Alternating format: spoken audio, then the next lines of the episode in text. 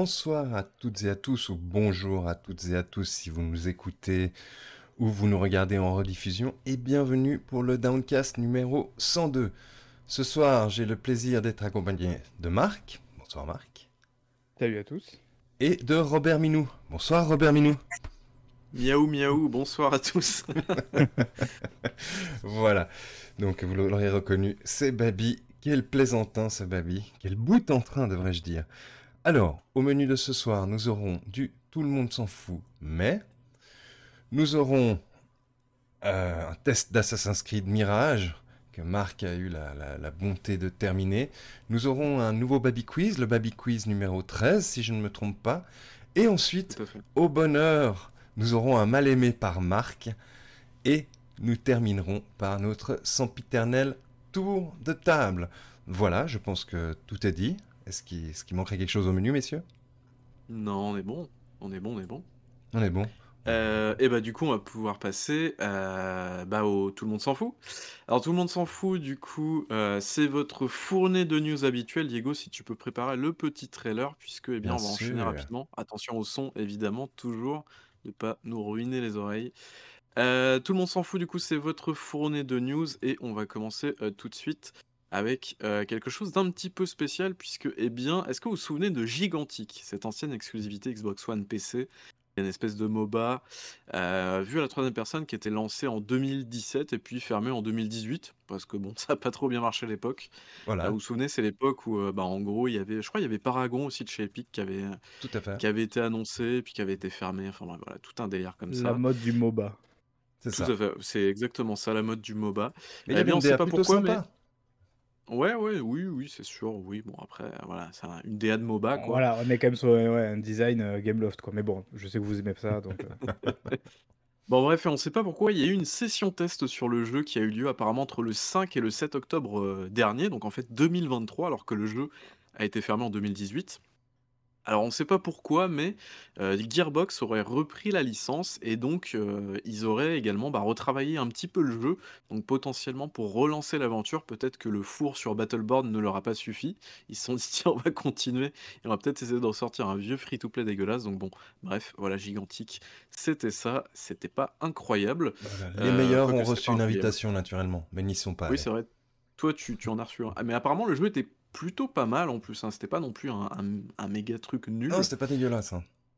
Mais voilà, après, c'était. Euh, mais Gearbox, c'est pas avec un bracer maintenant euh, Si, si, si, tout à fait. Et Embracer, c'est bien les mecs qui ont fait des licenciements et tout récemment, là Oui, alors, je... aux dernières nouvelles, je crois que Embracer voulait se séparer de Gearbox, justement. Tout à fait. Gearbox voulait retrouver son indépendance, je me souviens plus exactement, mais voilà. En même temps, si les mecs euh, relancent Gigantic, ça, ça donne quand même envie de s'en séparer, On est plutôt d'accord. Euh, deuxième news, s'il te plaît, Diego, deuxième trailer. Alors là, vraiment, tout le monde s'en fout. Je ne sais pas ce que ça vient foutre là, mais écoutez. Euh, Hitman Blood Money a été annoncé sur Nintendo Switch, iOS et Android. Voilà. je ne sais pas pourquoi. Ah, lentement mais doucement, la Switch rattrape les années 2000. Tout à fait. là, on est en 2004. Là. Donc, on en 2004, on est pas mal, les gars. donc voilà, je pense que Blood Money, c'est l'épisode un petit peu le plus, le plus apprécié, je pense, de la licence. Euh, mais voilà, je sais pas ce qui vient foutre là. Euh, bon, écoutez, peut-être que IO avait besoin de thunes, j'en sais rien. Bon, ce qui est bien, c'est que finalement, euh, en y jouant, vous allez pouvoir vous rendre compte que c'est pas si différent de ce qu'on a aujourd'hui. Oui, voilà, très bien, super, merci bien. voilà, la petite blague sur Hitman, on est bon, tu peux cocher. Allez, news suivante, s'il te plaît, Diego. Dès qu'il faut clasher Hitman, le gars, il est là. Il, ah, il, est, là à fond, à fond. C'est clair. Allez, donc tout le monde s'en fout, mais moi j'ai trouvé ça intéressant puisque eh bien, euh, CD Projekt avait son, euh, son jour de l'investisseur il n'y a pas si longtemps que ça. Euh, et donc ils ont fait un petit bilan de Cyberpunk 2077 en quelques chiffres. On a eu notamment le chiffre de 25 millions de copies dans la nature, donc ce qui est plutôt... C'est pas incroyable, mais c'est pas trop mal. C'est un peu plus que The Witcher 3, notamment sur la même période. Même si, bon, faut prendre en compte que The Witcher 3, c'était quand même 2015, une sortie en 2015, et il y avait quand même un peu moins de joueurs qu'aujourd'hui, mais euh, c'est plutôt bien, même si, euh, voilà, je trouve qu'on reste quand même sur un... Pour un jeu qui devait faire un carton monumental, je trouve qu'on n'est pas en 3 ans sur un, truc complètement fou, quoi. Donc, euh, bon. Je suis assez d'accord, parce que faut quand même se rappeler que c'est les mecs-là, alors je sais même plus si c'est pas eux-mêmes qui avaient dit ça, genre qu'ils avaient l'ambition de devenir le rockstar de l'Est de l'Europe de l'Est. Alors il faut rappeler que Rockstar, hein, son GTA V, on est quand même à plus de 130 millions, je crois maintenant. Donc je veux dire, évidemment, on s'attend pas à ce que Cyberpunk fasse 100 millions ou quoi, mais je veux dire, c'est vrai que 25 millions, ça peut sembler peut-être un peu petit bras pour un truc qui était vendu comme un énorme jeu, une énorme licence par les mecs de Witcher 3 et compagnie. Et en plus de ça, sur les 25 millions, moi j'aimerais bien savoir, parce que après j'ai pas le détail, donc je sais pas s'ils le disent ou pas, euh, combien de copies ont été remboursées et compagnie? Parce qu'il faut quand même rappeler que. Ça, ils l'ont ils l'ont ah. annoncé l'année dernière ou il y a deux ans, je sais plus le nombre de copies vendues. Mais là, dans les 25 millions, ils comptent ces copies-là ou pas? Aucune idée. Ah. Parce que après, euh, quand on voit tout ce qu'ils ont investi dedans, je sais même pas si 25 millions c'est vraiment satisfaisant pour eux, quoi. Après, c'était une question d'image, je pensais comme Hello mmh. Games, hein, euh, ils se sont dit: «On peut pas se permettre de donc vu que maintenant Phantom Liberty a plutôt bonne presse, je pense qu'ils sont repartis comme en 40 quoi, mais et pour te rectifier Marc, tu as dit 130 millions pour GTA 5, hein, c'est ça? On est à 185 millions. tu vois, un bug dans la matrice. Surtout que c'est un bug C'est impossible. Et en ouais, en août 2023, GTA 5, 185 millions. Ça n'a aucun sens ce jeu, mais bref. Euh, donc euh, d'autres chiffres, euh, donc on a eu les 25 millions de copies vendues bah, pour Cyberpunk 2077. On a eu également, du coup, qu'est-ce qu'on a eu d'autre au niveau de Phantom Liberty? Comment? Les 3 millions de Phantom Liberty. Tout à fait, 3 millions pour Phantom Liberty, Joli. qui venait juste de sortir, donc c'est plutôt acceptable, acceptable, sachant que l'extension n'est sortie que sur New Gen, si je dis pas de bêtises, hein. c'est pas mhm. sorti sur PS4 et One, de toute façon. Et c'était uniquement pour la première semaine de sortie. Oui, et en plus, effectivement. Euh, autre chose qui était pas mal, du coup, c'est euh, bah, du coup la répartition euh, des ventes entre plateformes. Ça, c'est quelque chose qu'on n'a pas forcément. Je trouve ça assez cool en vrai. Et on se rend compte que je crois que c'est 68% des ventes viennent de, proviennent de, des versions PC, donc Steam, GOG et Epic Game Store, ce qui est plutôt assez énorme en fait, finalement. donc voilà, très certainement que tout ce qui est ray tracing et tout ça a dû forcément jouer, je pense, dedans, pour avoir un jeu qui est quand même relativement joli.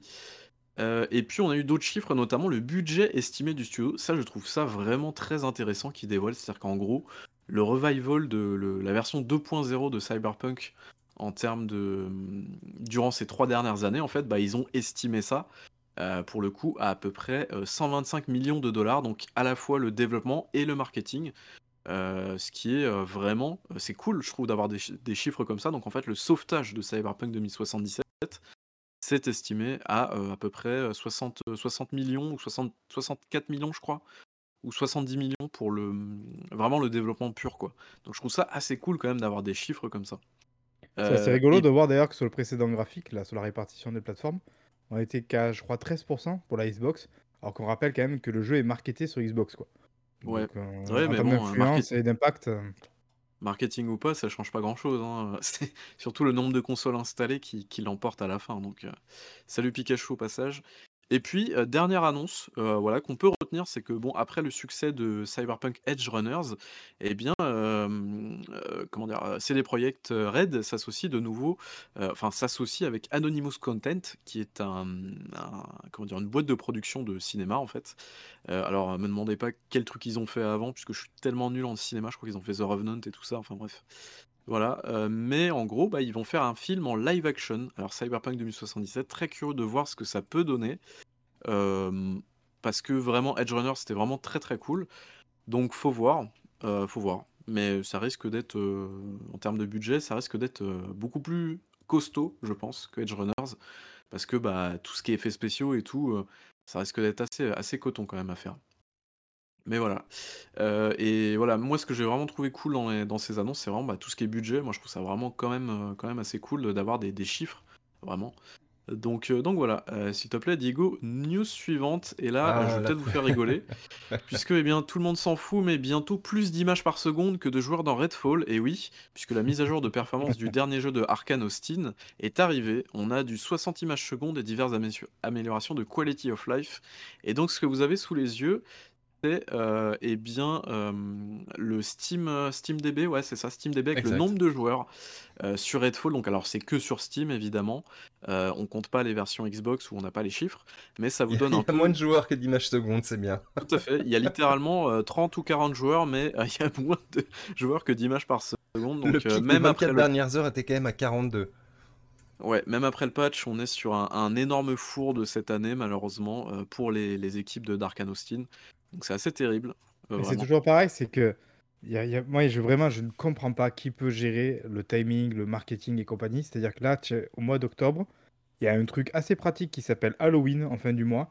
Personne vrai. s'est dit, les gars, est-ce qu'on va pas foutre ça dans une genre une superbe, euh, tu vois, mise à jour Halloween où t'en fais un peu des caisses où tu peux remarketer le jeu, tu vois, peut-être avec un nouveau trailer, un truc comme ça. Enfin, tu vois, essayer de te préparer le terrain pour essayer de revendre un peu ton truc en disant genre voilà, genre maintenant il est euh, plus cool que jamais et tout. Non, non, t'as balancé ça comme ça, euh, comme une saucisse, la mise à jour au mieux en, cours de mois, euh, ça- sans crier gare, qui arrive quand même après un paquet de mois quand même après la sortie.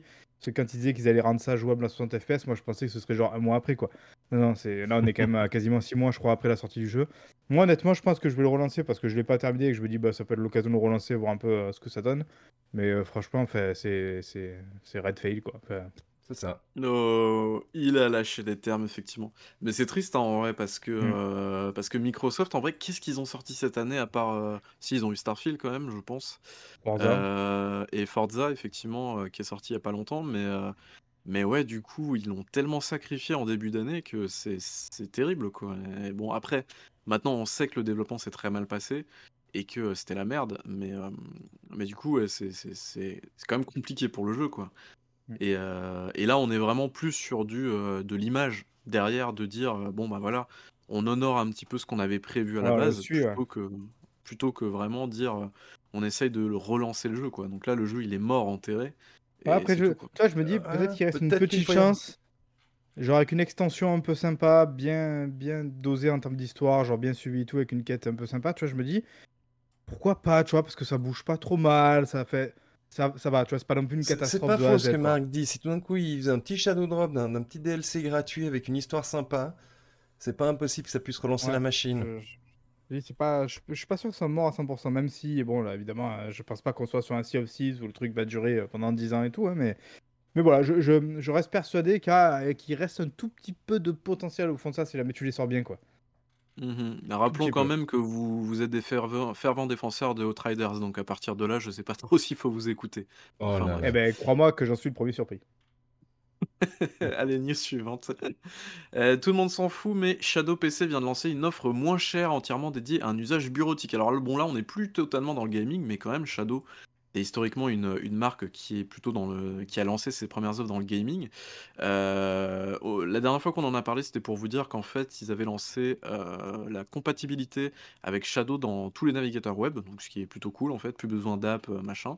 Donc là, en fait, ils ont vraiment une offre totalement bureautique et je trouve ça cool parce qu'ils s'attaquent maintenant aux entreprises vraiment et euh, également à tout ce qui est éducation. Donc c'est-à-dire qu'en fait, euh, potentiellement, bah, si on parle vraiment d'avenir, il n'y a plus forcément besoin de changer des parcs informatiques entiers. On pourra très bien se dire, bah, pour l'instant, on peut, on peut très bien garder nos PC pendant encore 2, 3, 4 ans et Tu vois, utiliser c'est un c'est là où je me dis, il faudrait. bah, alors, après, je sais plus parce qu'ils ont été rachetés, je crois, à un moment donné, c'est ça, par, par Ouais, euh, je sais plus qui.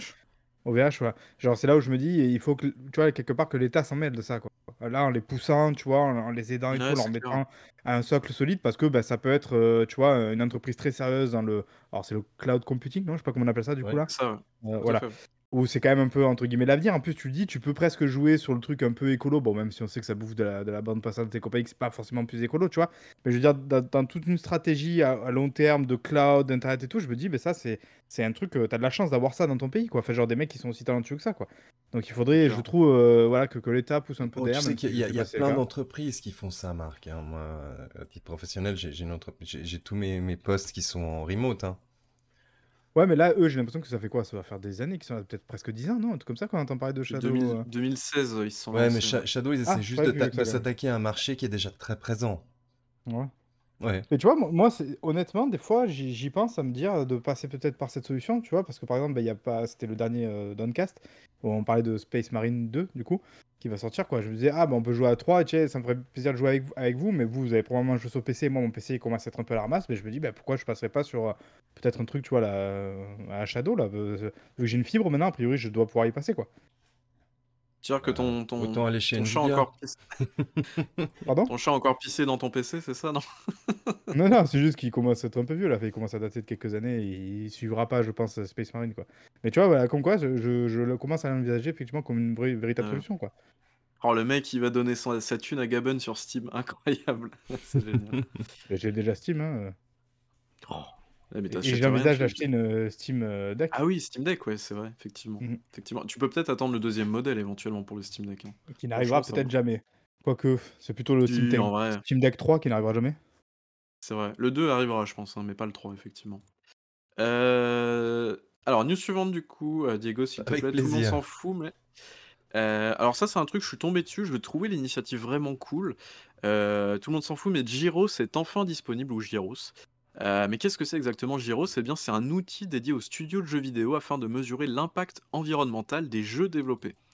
Alors pour le coup, euh, je me suis créé un compte pour voir à peu près comment ça marchait. Alors c'est vrai que j'aurais pu prendre une vidéo ou des screens ou quoi, je l'ai pas fait parce que je suis feignant. Euh, C'est mais ça. en fait, euh, du coup, il y a plein de petites cases à remplir. Donc c'est dédié en fait aux studios de jeux vidéo. On s'inscrit, en fait, on rentre par exemple pour vous donner des ordres d'idées. En fait, les critères, c'est par exemple sur combien d'années mon développement a duré? Est-ce que c'est un jeu full online? Est-ce que euh, je déploie des mises à jour sur mon jeu? Combien de gigas il fait? Quand je déploie une mise à jour, combien de gigas la mise à jour fait, ce genre d'informations-là, il y a plein plein plein de cases à remplir, et en fait, à la fin, ça te calcule bah, ton impact en carbone, le, nombre de litres d'eau ou de tonnes d'eau que tu as, as utilisé en fait pour produire ton jeu, etc., etc. Donc, et ça a été fait en association avec plein de studios français, notamment. Si tu descends un petit peu, Diego, dans la dans le, dans le thread, tu vois un petit peu plein de, plein de arrobas de mentions de studios. Euh, Il y a notamment euh, Digital, euh, euh, DigitArcs, je crois, je me souviens plus le, euh, euh, le studio euh, derrière les Road 96 et tout. On a Splash Team. Voilà, on a plein de, plein de studios indés, tout ça, de studios ouais. français. Voilà, tous ces studios-là. Donc c'est plutôt cool. Moi, je trouve l'initiative Et vraiment chouette. Je, je pense que ce qui est important pour Marc, il y a Spiders. Mais y a Spiders, tu me diras, il de- faut pas de jeu, c'est ça Bah oui, en plus ils en vendent 13, donc c'est pas très grave quoi. Quel schlag. Enfin bref, mais voilà, j'ai trouvé l'initiative plutôt cool. euh, ça permet peut-être de, se rendre compte. euh, alors, est-ce que, est-ce que le truc est vraiment fiable ou pas? Ça, je sais pas trop. Je suppose qu'ils ont pas mal bûché dessus quand même pour rendre ça le plus précis possible. Mais voilà, je trouve que l'initiative est plutôt chouette. Donc, ça s'appelle Gyros. Vous pouvez tester hein, d'ailleurs, même si vous n'êtes pas un studio de dev. hein. C'est euh, J-Y-R-O-S. Et euh, voilà, c'est plutôt, plutôt chouette comme initiative. Et euh, dernière news, euh, tout le monde s'en fout, mais moi je trouve ça quand même assez cool. L'application Sony Pictures Core est disponible sur PlayStation 4 et PlayStation 5. Peut-être avez-vous vu passer ce truc-là. Qu'est-ce que c'est? Eh bien, c'est une sorte de Netflix euh, du PlayStation Plus Premium. Attention, Premium uniquement. Il faut avoir l'abonnement le, plus, cher en termes de PlayStation Plus. Mais en tout cas, eh bien, ça vous permet d'accéder à un catalogue de séries et de films de manière gratuite. Avec, bah, en fait, c'est compris dans votre abonnement PlayStation Plus. Donc moi je trouve ça cool et je trouve que c'est un vrai, euh, truc différenciant par rapport notamment au Game Pass. Que le Game Pass en fait t'as que du jeu. Là euh, sur le PlayStation Plus t'as à la fois des jeux. Euh, bientôt tu auras du streaming de jeux PlayStation 5. Bon c'est un peu bizarre dit comme ça mais, ça, peut, ça peut rajouter un truc en plus. Et en plus de ça tu auras du streaming de films et de séries.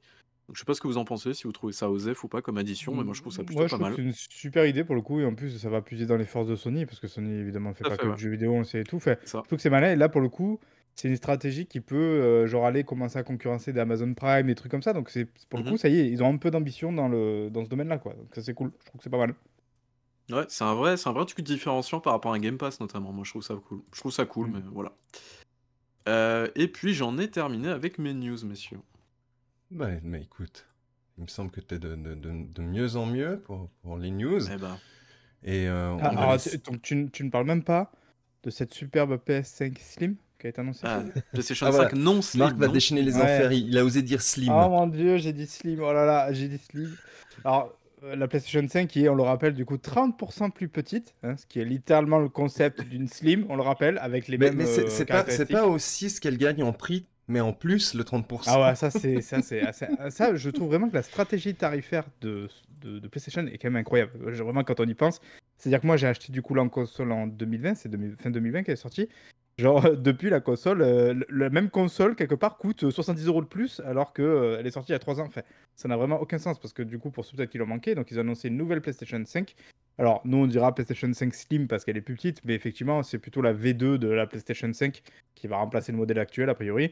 Donc qui est 30% plus petite, qui est un petit 18% je crois moins, lourde aussi, enfin plus légère, euh, et qui a maintenant la possibilité, notamment avec la version digitale, de pouvoir euh, raccorder un euh, un lecteur de disque amovible, qui est 120 euros, je crois, qui est, qui est vendu à part 120 euros. Oui. Euh, voilà. Et en plus de ça, effectivement, comme l'a sous-entendu euh, Diego, maintenant, si vous voulez mettre la console debout avec le socle adapté, il va falloir acheter le socle à part, ce qui est évidemment Ah oui, inclus normalement à la base de la PS5. C'est. hum, c'est- Oui, mais par contre, si je crois que le socle de la PS5 Fat, on va dire, je crois qu'il est compatible avec la nouvelle, hein, si je dis pas de bêtises, non? Ouais, mais qui va acheter une PS5 Slim alors qu'il a une PS5 Fat sans revendre du coup sa Fat Et du coup, j'imagine que tu peux pas revendre ta Fat sans vendre le socle. Enfin, à mon avis, c'est pas une solution quoi. Je crois que la meilleure des solutions, c'est vraiment c'est aller chercher un pote qui a une imprimante 3D parce qu'il doit bien avoir un maintenant quelque part dans le coin et qui vous fait un socle euh, Ah voilà euh, perso pour ça parce que vraiment, je trouve que c'est il y, a- il y a vraiment une manière d'aller chercher euh, partout comment te faire payer et tout. Enfin, je trouve que c'est Effectivement, et comme nous dit Pikachu, il y a la petite béquille aussi, Oui. qui est incroyable. C'est très bizarre. Avec des images très drôles, je sais pas si vous l'avez vu passer l'image avec la PS5 Slim, enfin cette fameuse PS5, avec la petite béquille où a marqué Insomnia Games, qui est en fait la béquille Ah oui. de, de- de PlayStation, tout ça. C'est vrai que c'est extrêmement drôle. quoi. Et aussi, c'est vrai que tu n'en as pas parlé, parce que c'est l'autre news, mais du côté cette fois-ci Xbox. Euh, surtout toi, Robert Minou, tu n'en as pas parlé. le- ça y est, l'officialisation du rachat de Ouais. Activision Blizzard King par Enfin, Microsoft. Ça y est. Enfin, on arrêtera 20 d'avoir mois. des. Ah ouais, c'est- c'est- c'était vraiment pénible. Et enfin, on arrêtera d'avoir des Call of Duty vieux de 10 ans qui sont toujours à 70 balles. Ça, c'est vraiment la plus grosse news. hein. Mais Non, bah, ça, enfin, c'est- on arrêtera. De quoi? C- c- Ce qui est amusant, c'est que Mi- Microsoft a balancé son, son trailer euh, de, de bienvenue euh, dans Oui. la famille Xbox, mais il reste quand même deux procédures pendantes. Mais bon, on les, on les sent quand même assez confiants. hein. Oui, parce que Ouais, alors, ouais. c'est presque du, dé- du détail, non, je crois, à ce stade-là. C'est la, c'est la FTC qui- notamment, voilà, qui Ouais. veut encore essayer de. Voilà. Mais a priori, du coup, oui, parce que c'était surtout, euh, pour ceux qui suivaient, c'était la CMA, donc le- le- la commission de régulation euh, du Royaume-Uni qui bloquait jusqu'ici, qui était assez vénère, a priori, sur ce truc-là. Et ils ont réussi, j'imagine, à les faire plier grâce au fameux deal avec Ubisoft. Alors, ça, c'est, je trouve ce deal vraiment incroyable, en vrai, quand, quand tu y penses. Parce que si j'ai bien compris, du coup, ils leur donne les droits euh, de, de- de publication en streaming à vie, en plus. Je crois que c'est à vie, voilà. Ouais. Et contre une somme euh, qui est pas mal, mais qui paraît pas si énorme que ça quand tu sais que c'est à vie. Ben, C'était pour compenser, en fait, pour assurer la CMA qu'ils ne pourraient pas être seul leader sur le marché du, du- du cloud, comme ça, de la proposition, proposition de jeu en cloud. Et après, il y a tout plein de trucs aussi qui étaient plus vieux avec les catalogues GeForce. Je crois qu'il y avait la possibilité aussi maintenant de streamer du coup les jeux euh, Activision. On a eu quoi? On a eu aussi, ça c'est plutôt cool, euh, surtout que nous on en parle un peu de temps en temps, le fait qu'ils avaient passé un deal euh, Microsoft avec, alors je crois que c'est CWA, si je dis pas de bêtises, euh, voilà, l'union syndicale au, enfin le truc, euh, le gros truc syndical aux États-Unis, voilà, qui, qui permet d'assurer en fait que du coup maintenant les employés d'Activision, enfin d'A- d'ABK, pourraient se syndiquer sans que Microsoft euh, soit contre, parce qu'on sait que euh, historiquement Microsoft c'est sont pas trop fanats, enfin comme tous les Américains, je crois d'ailleurs, enfin comme toutes les entreprises américaines sont pas trop fanats de syndicats, mais voilà, donc ça, ça permet aussi ça de peut-être les soulager parce que du coup, ben, Robert Minou, a priori, il va partir. Alors, mon cher Diego, est-ce que Robert Minou va se retrouver au chômage sans un sou? Comment, comment ça se Euh, passe Non, pauvre non. Robert Minou, il va partir et ils vont, bah, ils vont, ils vont le dédommager légèrement. 400 millions. Alors, tu crois que c'est toujours le même euh, Est-ce que genre ça n'a pas été recalculé tu sais, entre temps, vu qu'ils avaient repoussé le deal et tout? Est-ce que Euh, non, c'est le- ouais? toujours, estimé à peu près 400 millions ce qu'il va toucher en, en partant en fin Et d'année. a priori, début 2024, enfin pas avant début 2024, il, il lâcherait les, les rênes, quoi. Donc, Ouais, mais, et en je plus, pense que là, là- il est, là, il est déjà plus là. Là, il est déjà euh, en train de faire la fête. Entre-temps, on a aussi par appris contre- d'ailleurs le départ de Pete Hines, Hines, je sais pas comment Ouais. on dit. Pete Hines, ouais. De- donc là, c'est euh, la tête de, de Beth- Bethesda, parce qu'on le sait, même s'ils ont racheté du coup Activision, je pense qu'à la manière de Bethesda, ça va rester un peu une entité euh, plus ou moins indépendante, voilà, en termes de gestion en tout cas, euh, au, au sein de Microsoft. Donc, euh, voilà. Et c'est très drôle aussi, je sais pas si vous avez vu cette double image de Microsoft en 2017 avec ses 5 studios internes, et Microsoft en 2003 avec ses euh, 103 studios internes. Enfin, genre, du coup, c'est devenu. euh, je pense que ça fait très peur évidemment notre cher euh, euh, Baby Minou. Tout à fait. Alors depuis tout à l'heure, peut-être préciser, parce que vous parlez de Robert Minou, on parle de Robert Kotick, Bobby Oui, Kotick, hein, eh, du coup, le- Kotick, le, oui. PDG de, de, de- d'Activision Blizzard King. hein, euh, c'est juste que euh, c'est un- c'est c'est quoi, euh, c'est quoi l'explication Non, pour oui, parce Robert qu'en fait, Minou? j'avais, j'ai vu, je sais plus tout qui c'est d'ailleurs, je lui rends totalement hommage si jamais il se reconnaît. J'avais vu une vidéo justement d'un mec qui expliquait qu'en fait, Robert, enfin, Kotick en russe voulait dire Kitty en anglais, et que du coup, bah, il a décidé de l'appeler Robert Minou en traduction, et j'ai trouvé ça extraordinaire. Je trouve que c'est, c'est parfait. Voilà, Très c'est bien. Robert Minou du coup là. Donc, euh, je, je, je sais plus qui malheureusement, mais évidemment, ça, ça vient pas de moi. Je, je tiens quand même à le préciser. Bah, Marc, vu, que tu t'es, vu que tu t'es échauffé la voix, on, on va pas s'arrêter en si bonne voix et, Ah, on Aïe, parle aïe, des vrais aïe. jeux. Et, on va te laisser parler d'un, d'un vrai jeu, effectivement. De, hop là. De, de, de quel jeu vas-tu nous parler, mon très cher Marc? Alors, je vais vous parler euh, d'un bon jeu de 2007, enfin, ou en tout cas de tout comme un jeu de 2007, que je vous parlais de Assassin's Creed Assassin's Creed, pardon, Mirage, donc qui est en fait le nouvel Assassin's Creed qui sort cette année, qui était a priori, maintenant on le sait, à la base censé être un DLC de Valhalla, qui est sorti en 2020, je crois, si je ne dis pas de bêtises, voilà, qui finalement s'est transformé en, jeu un petit peu à, part entière et qui était l'occasion du coup pour Ubisoft d'essayer de raccrocher un petit peu les wagons avec les anciens fans de la franchise, parce que là, ce qu'on nous promettait, c'était un jeu plus dans l'esprit du premier Assassin's Creed, ou, d'ailleurs plus ou moins du second, j'imagine, à l'époque, c'est-à-dire qu'on revenait sur quelque chose de très centré sur l'action, sur l'infiltration, sur les meurtres, voilà, sur un jeu qui n'était pas très long, parce qu'on parle de 15 à 20 heures, c'est vrai qu'à la louche, j'ai pas vérifié mon temps de jeu, mais effectivement, on est autour de ça, de 15 à 20 heures. Sachant qu'à la fin, je les appelle un petit peu plus vite, les dialogues, par contre. Euh, donc, ouais, on est, vraiment effectivement à cet esprit. Le truc qu'il nous avait pas dit, c'est que quand même, euh, on est vraiment sur un jeu de 2007. Et le problème, c'est qu'on est un jeu de 2007 à, plein d'égards.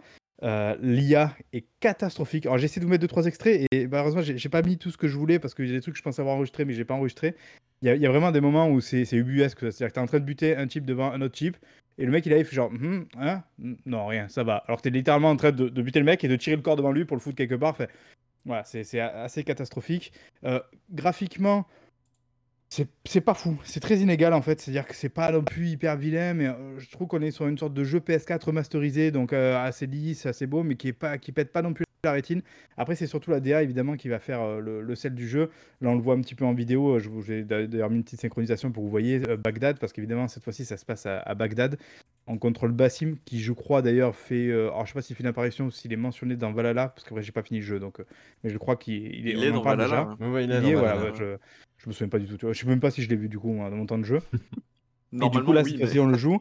Et en fait, on joue, euh, son, enfin, on, l'incarne avant même qu'il soit assassin. Donc, on refait, vous savez, euh, le, truc de l'initiation de l'assassin et tout ça. Euh, on se retape tout le, tout le tuto au début qui dure une heure, qui est interminable, qui est insupportable, évidemment. et du coup, c'est vrai quand même qu'on retrouve un peu cette vibe, du coup, quand même, du premier Assassin's Creed 2007. C'est-à-dire que là, vraiment, effectivement, il y a tout ce côté infiltration, comme je l'ai dit. Il y a ce côté enquête. On a une sorte de panel enquête qui, qui, est en fait une sorte d'enchaînement d'objectifs de, de, qui vous permet petit à petit de retracer qui il faut tuer, bah, compagnie. Euh, c'est plus, euh, c'est plus, on va dire, de, comment dire, de, l'esthétique qu'autre chose. Hein. En vrai dire, il n'y a pas vraiment d'enquête à proprement parler. Heureusement, parce que des fois, il y a les, certaines énigmes du jeu qui sont tellement mal branlées que heureusement que ça ne repose pas quand même entièrement sur ça, quoi. Euh, ah bah tiens, vous l'avez vu là sur l'extrait juste avant, là, je tue le mec littéralement devant lui, fait bref. C'est vraiment, ouais, c'est comme ça. Après, c'est toujours pareil, c'est qu'on à un moment donné, tu, comprends comment marche l'IA, assez mal, mais tu comprends comment elle marche. Donc, c'est-à-dire qu'après, tu peux te permettre de faire des trucs vraiment complètement improbables où tu tues 15 mecs euh, d'affilée, alors qu'ils sont tous les uns à côté des autres. Euh, après, une petite feature sympa, alors ça, je crois que c'est depuis Origine, ou peut-être même avant, je sais plus. Euh, le fait de pouvoir utiliser comme ça le, piaf en l'air pour pouvoir viser des trucs et le compagnie. Drone, quoi. Le drone, oui, c'est vrai, littéralement. C'est le drone de Ghost Recon. C'est le drone de Ghost Recon, tout à fait. et après, après, voilà, je sais pas quoi en dire tellement de plus. Je trouve le système de combat est vraiment affreux pour le coup. Il est très simpliste en fait, mais très simpliste, pas intéressant quoi. C'est-à-dire que euh, concrètement, vous avez deux touches. En fait, euh, quand vous faites un combat, donc vous dégainez votre épée et vous pouvez soit contrer, soit esquiver. En fait, c'est un peu ça grossièrement. Vous pouvez contrer les coups euh, qui sont sur brillance jaune et esquiver les coups qui sont sur brillance rouge parce que cela on peut pas les parer. Donc en gros, il faut, il faut jouer comme ça. Et si vous arrivez à contrer au bon moment le mec, la plupart des mobs, vous pouvez ensuite les one shot derrière. Donc sur le papier, ouais, c'est assez simpliste, mais je trouve que dans les faits, ça marche assez mal parce que quand tu te retrouves avec 3-4 mecs autour de toi, que tu es entouré et qu'il y en a qui peuvent pas se faire contrer et tout, que ça, m'a vite saoulé. Après, tu peux quand même utiliser des couteaux de lancer, tu peux utiliser des, petits. Il y a plein d'outils d'ailleurs que j'ai pas tellement utilisé au final avec des grenades, des trucs comme ça, pour pouvoir un petit peu euh, passer outre, euh, outre ces trucs-là. Même si du coup, franchement, le plus intéressant, ça reste de la jouer en, le maximum possible en, en fufu, quoi. C'est le plus intéressant. Euh, évidemment, on peut utiliser ce fameux truc, euh, cette vision de l'assassin, comme j'aimais dire, bah, d'ailleurs, je crois non, comme dans Hitman, justement. On voit à travers les murs et compagnie euh, les personnages, ça nous permet un petit peu de, voir ça. On a un arbre de compétences qui permet d'avoir des features du style on peut suivre les déplacements des personnages, on peut faire plus ou moins d'attaques, parce qu'il y a une nouvelle feature aussi qui permet de, tuer en fait jusqu'à 5 cibles en un seul coup. On, les lock, en fait, on les vise, on les lock, et ensuite ton personnage avec une animation va sur les 5 cibles et les buter. C'est marrant ça, voilà. Euh, mais après, au-delà de ça, ouais, je, je, me suis pas amusé beaucoup plus que ça, quoi, parce que je trouve que c'est bah, relativement pas intéressant. Moi, je comprends pas qu'une société comme Ubisoft, qui est quand même assez énorme, qui a, je pense, un nombre d'employés assez, euh, assez indécent, et qui, je, pense, a quand même des mecs talentueux comme dans leur équipe, il n'y en a pas un qui soit foutu de faire une écriture un petit peu intéressante, quoi, parce que les personnages sont nuls, ils sont fades. Bassim, il est pas intéressant, il est extrêmement mal doublé en plus en VF. Alors, je suis désolé, parce qu'en plus, je crois que c'est un bon doubleur, mais là, je trouve que le travail qui a été fait dessus, il est, il est pas bon. Alors, j'imagine que c'est pas sa faute, j'imagine que c'est plus la, la direction d'acteur ou du, doublage qui est, qui, est, pas ouf. Euh, même les antagonistes, il n'y en a aucun qui est intéressant, il n'y en a aucun qui est marquant. Euh, l'histoire à la fin, il y a une sorte de, de, plot twist, mais qui, je trouve, je ne comprends même pas l'intérêt de ce twist. Je vois pas ce qu'il apporte euh, par rapport à l'histoire. voilà, voilà. Donc vous l'avez bah, compris pour moi. Tu viens de résumer exactement tous les épisodes d'Assassin's Creed. ouais, il faut quand même dire que c'est le premier que je termine depuis le 3, quoi. Hein, euh, donc, non, mais il est bien celui-là parce qu'il a, il a assez développement durable. Il y a pas mal d'assets d'Origins qui sont repris. ouais, mais et puis les cours, là, j'ai dit 15-20 heures, donc c'est sûr qu'on est loin de ce côté. Euh, c'est putain d'Assassin's Creed là maintenant qui dure 100 ou 150 heures là avec ses, côtés RPG light insupportables. Ouais, c'est sûr qu'au moins on peut le terminer quoi. C'est-à-dire qu'on reste à, à, échelle humaine, ça c'est quand même relativement cool je trouve. Et puis par contre le vrai point positif du jeu pour le coup, euh, je trouve que c'est la BO. La BO, elle tabasse. Elle est, elle est trop bien. Elle est géniale, la BO. Je, pense que je vais même l'écouter euh, en, dehors du jeu. C'est quand même assez rare pour moi. Euh, je sais plus. Je sais que le mec a, un, petit nom. il est un petit peu reconnu dans, le milieu. Notamment, je crois qu'il a fait des séries ou des films. mais voilà, la BO est très très bien. C'est une sorte de mélange de musique orientale, presque un peu électro par moment et tout. C'est vraiment assez cool. C'est vrai qu'on peut jouer aussi le jeu dans, en langue arabe au niveau du doublage. C'est cool. Ouais, c'est assez cool pour l'immersion du truc et tout. Euh, puis voilà, puis je crois que j'en ai fait un petit peu le tour. Je sais pas si vous avez 2-3 questions avant de conclure le test, mais... Euh, moi, je pense que tout est dit quand tu dis qu'à la base c'était un DLC pour Valhalla. Ils en ont fait un standalone. Pour moi, ça sent un peu le truc qu'ils ont fait pour, euh, pour un, filler, quoi, pour l'année fiscale. pour temporiser, c'est sûr. Pour temporiser, parce que... Mais je trouve ça justement insultant, on va dire, de, de livrer un jeu pareil. Alors, attention, parce que j'ai pas l'impression d'être a priori la majorité quand même des gens, parce que je vois quand même pas mal de retours positifs. Alors, j'ai vu des retours assez négatifs, notamment sur les forums et tout du jeu, euh, parce qu'en fait, ce qui est drôle, c'est que je pense qu'il va frustrer certains fans de la première heure en se disant genre ouais bon attendez les gars c'était bien 2007 mais là il faut quand même un peu moderniser le truc quoi faut pas déconner et je pense que ça frustre les, fans euh, plus récents de Assassin's Creed qui aiment justement tout le côté RPG light et tout parce qu'ils ont pas du tout ça quoi donc je pense qu'il a un, peu un cul entre deux chaises mais je vois aussi beaucoup de fans qui sont là oh là c'est génial c'est trop bien et tout et, vraiment quand je les vois parler du jeu je me dis c'est pas possible on n'a pas, joué au même jeu c'est à dire qu'à un moment donné je pense qu'en tant que joueur et même en tant que fan faut, faut se respecter un petit peu quoi et, là, franchement, le jeu, il, te chie un peu dessus. C'est-à-dire genre, je comprends l'idée que c'est un DLC qui a été pimpé, machin truc et tout, mais du coup, profites-en quand même pour faire un bon jeu, quoi. Faut pas déconner, là, vraiment. Je dis pas que le jeu est une catastrophe, mais je trouve qu'il il est moyen à tous les niveaux et c'est pas possible. Je veux dire, quand tu un jeu comme Assassin's Creed, que tu as les moyens que tu as avec voilà, l'expérience que tu as et compagnie, là on voit, et, je sais pas si vous voyez la séquence là où les mecs viennent euh, un, à un sous la porte, je les ai tous tués comme ça, enfin, c'est c'est c'est génial. c'est ouais, je veux dire, euh, voilà, donc graphiquement, c'est correct, mais sans plus. L'histoire, elle, elle, est bidon. Euh, le gameplay, il est pas super intéressant. Euh, les, les, missions ne sont pas intéressantes. Euh, enfin, tu vois, tu te dis, mais. Enfin, c'est, voilà. Je trouve que c'est. C'est un peu la, le cycle qui était entamé avec Origins, là, et j'espère ah, qu'ils vont, vont, tu flingues vraiment tous les gars euh, comme ça. Bon, c'est génial. Oui, et encore, je vous ai pas mis jusqu'au bout parce que c'est super long en fait, mais je fais tous les mecs comme ça, un par un. Et il y a plein d'endroits où j'ai fait, j'ai fait comme ça. Ou alors tu te mets derrière un mur et tu siffles un par un, ils arrivent et tu les tues un par un, quoi. Genre, mais c'est. Mais après, fait, tu vois, euh, c'est-à-dire qu'évidemment, on est je, pense qu'on ne supporterait pas un jeu qui, soit extrêmement réaliste, tu vois, qui soit euh, excessivement réaliste non plus, parce que ce serait peut-être injouable, tu vois. Mais je veux dire, je pense qu'il y a une sorte d'entre-deux. Là, là, vraiment, c'est vrai qu'il y a des moments où ça donne des, situations euh, euh, ridicules. Je sais pas si vous voyez du coup la séquence aussi où je suis la dame. En fait, il faut savoir que tu peux te mettre accroupi, tu peux dérober en fait les gens avec une, petite séquence de QTE. Et en fait, j'ai appuyé sur le truc, et en fait, mon, mec restait à distance égale du personnage. Ça fait que là, si je la suis, en fait, je la suis parce que j'ai enclenché le truc, donc je la suis, quoi. Je la suis sur la moitié du, de, de, la maison jusqu'à réussir enfin à lui prendre le truc. Et genre, je me dis, c'est ridicule parce que ça te sort du jeu en fait. Tu te dis, mais attends, mais il y a personne qui se dit, il y a un mec qui est en train de te suivre à genoux derrière pendant tout le, couloir, c'est bizarre. Il y, a des bugs aussi un peu. Bon, après ça, à la rigueur, j'ai presque envie de dire, c'est le moins grave finalement du jeu, mais il y a des bugs de, de, collision, des trucs comme ça, genre qui te rendent relativement fou aussi euh, par moment. Enfin, c'est. Mais ça, à la rigueur, vraiment, pour le coup, je. Il y a des bugs dans le jeu, des bugs de texture, de physique et tout, mais franchement, ça va. ça, on a connu Unity, donc euh, il y a eu pire que ça. c'est pas très très grave là. Euh, mais voilà, je, pense que je fais un petit peu le tour du jeu. Après, si vous êtes archi Il y avait un joli bug de texture là où, où, le personnage était avec de l'huile, sans huile, avec de l'huile, sans huile. ouais, voilà, ça fait partie des trucs. Euh. Après, si vous êtes très très fan, ou peut-être peut vraiment si vous voulez retrouver euh, le, on va dire, la gimmick du, du, jeu original et tout, ok. Peut-être que ça, ça, va le faire. Moi, moi pour le coup, j'aime beaucoup le premier Assassin's Creed. Ça a été vraiment un super souvenir, le 2 et tout. Donc, je, je... c'est aussi pour ça que j'ai acheté en me disant, ah, j'aimerais bien retrouver cette vibe là. Mais le problème, c'est quoi c'est qu'on est plus en 2017, on est en 2023 et que je pense qu'il aurait fallu quand même un petit peu respecter le fait que le temps soit passé. Et que, et que voilà. Ah, quitte à faire ça, peut-être qu'il fallait partir sur un vrai remake total du premier.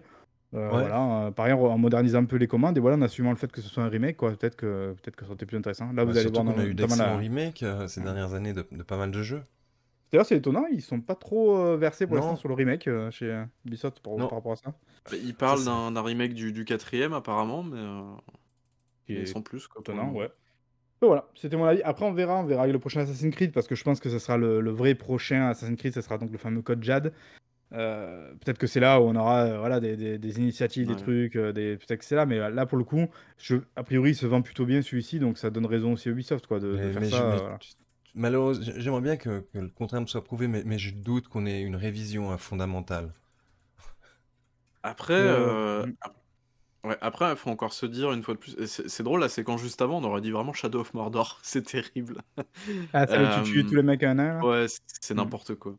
Euh, mais, euh, mais ouais, faut, faut bien se dire que nous, je pense qu'on n'est plus vraiment les cibles de ces jeux-là. Et, et vraiment, moi, il y a un truc qui m'a profondément, euh, pas choqué non plus, faut pas déconner, mais où vraiment je me suis dit, mais qu'est-ce qui vous arrive Euh, C'est genre, c'est, il est où le, retou- le retour aux sources là-dedans?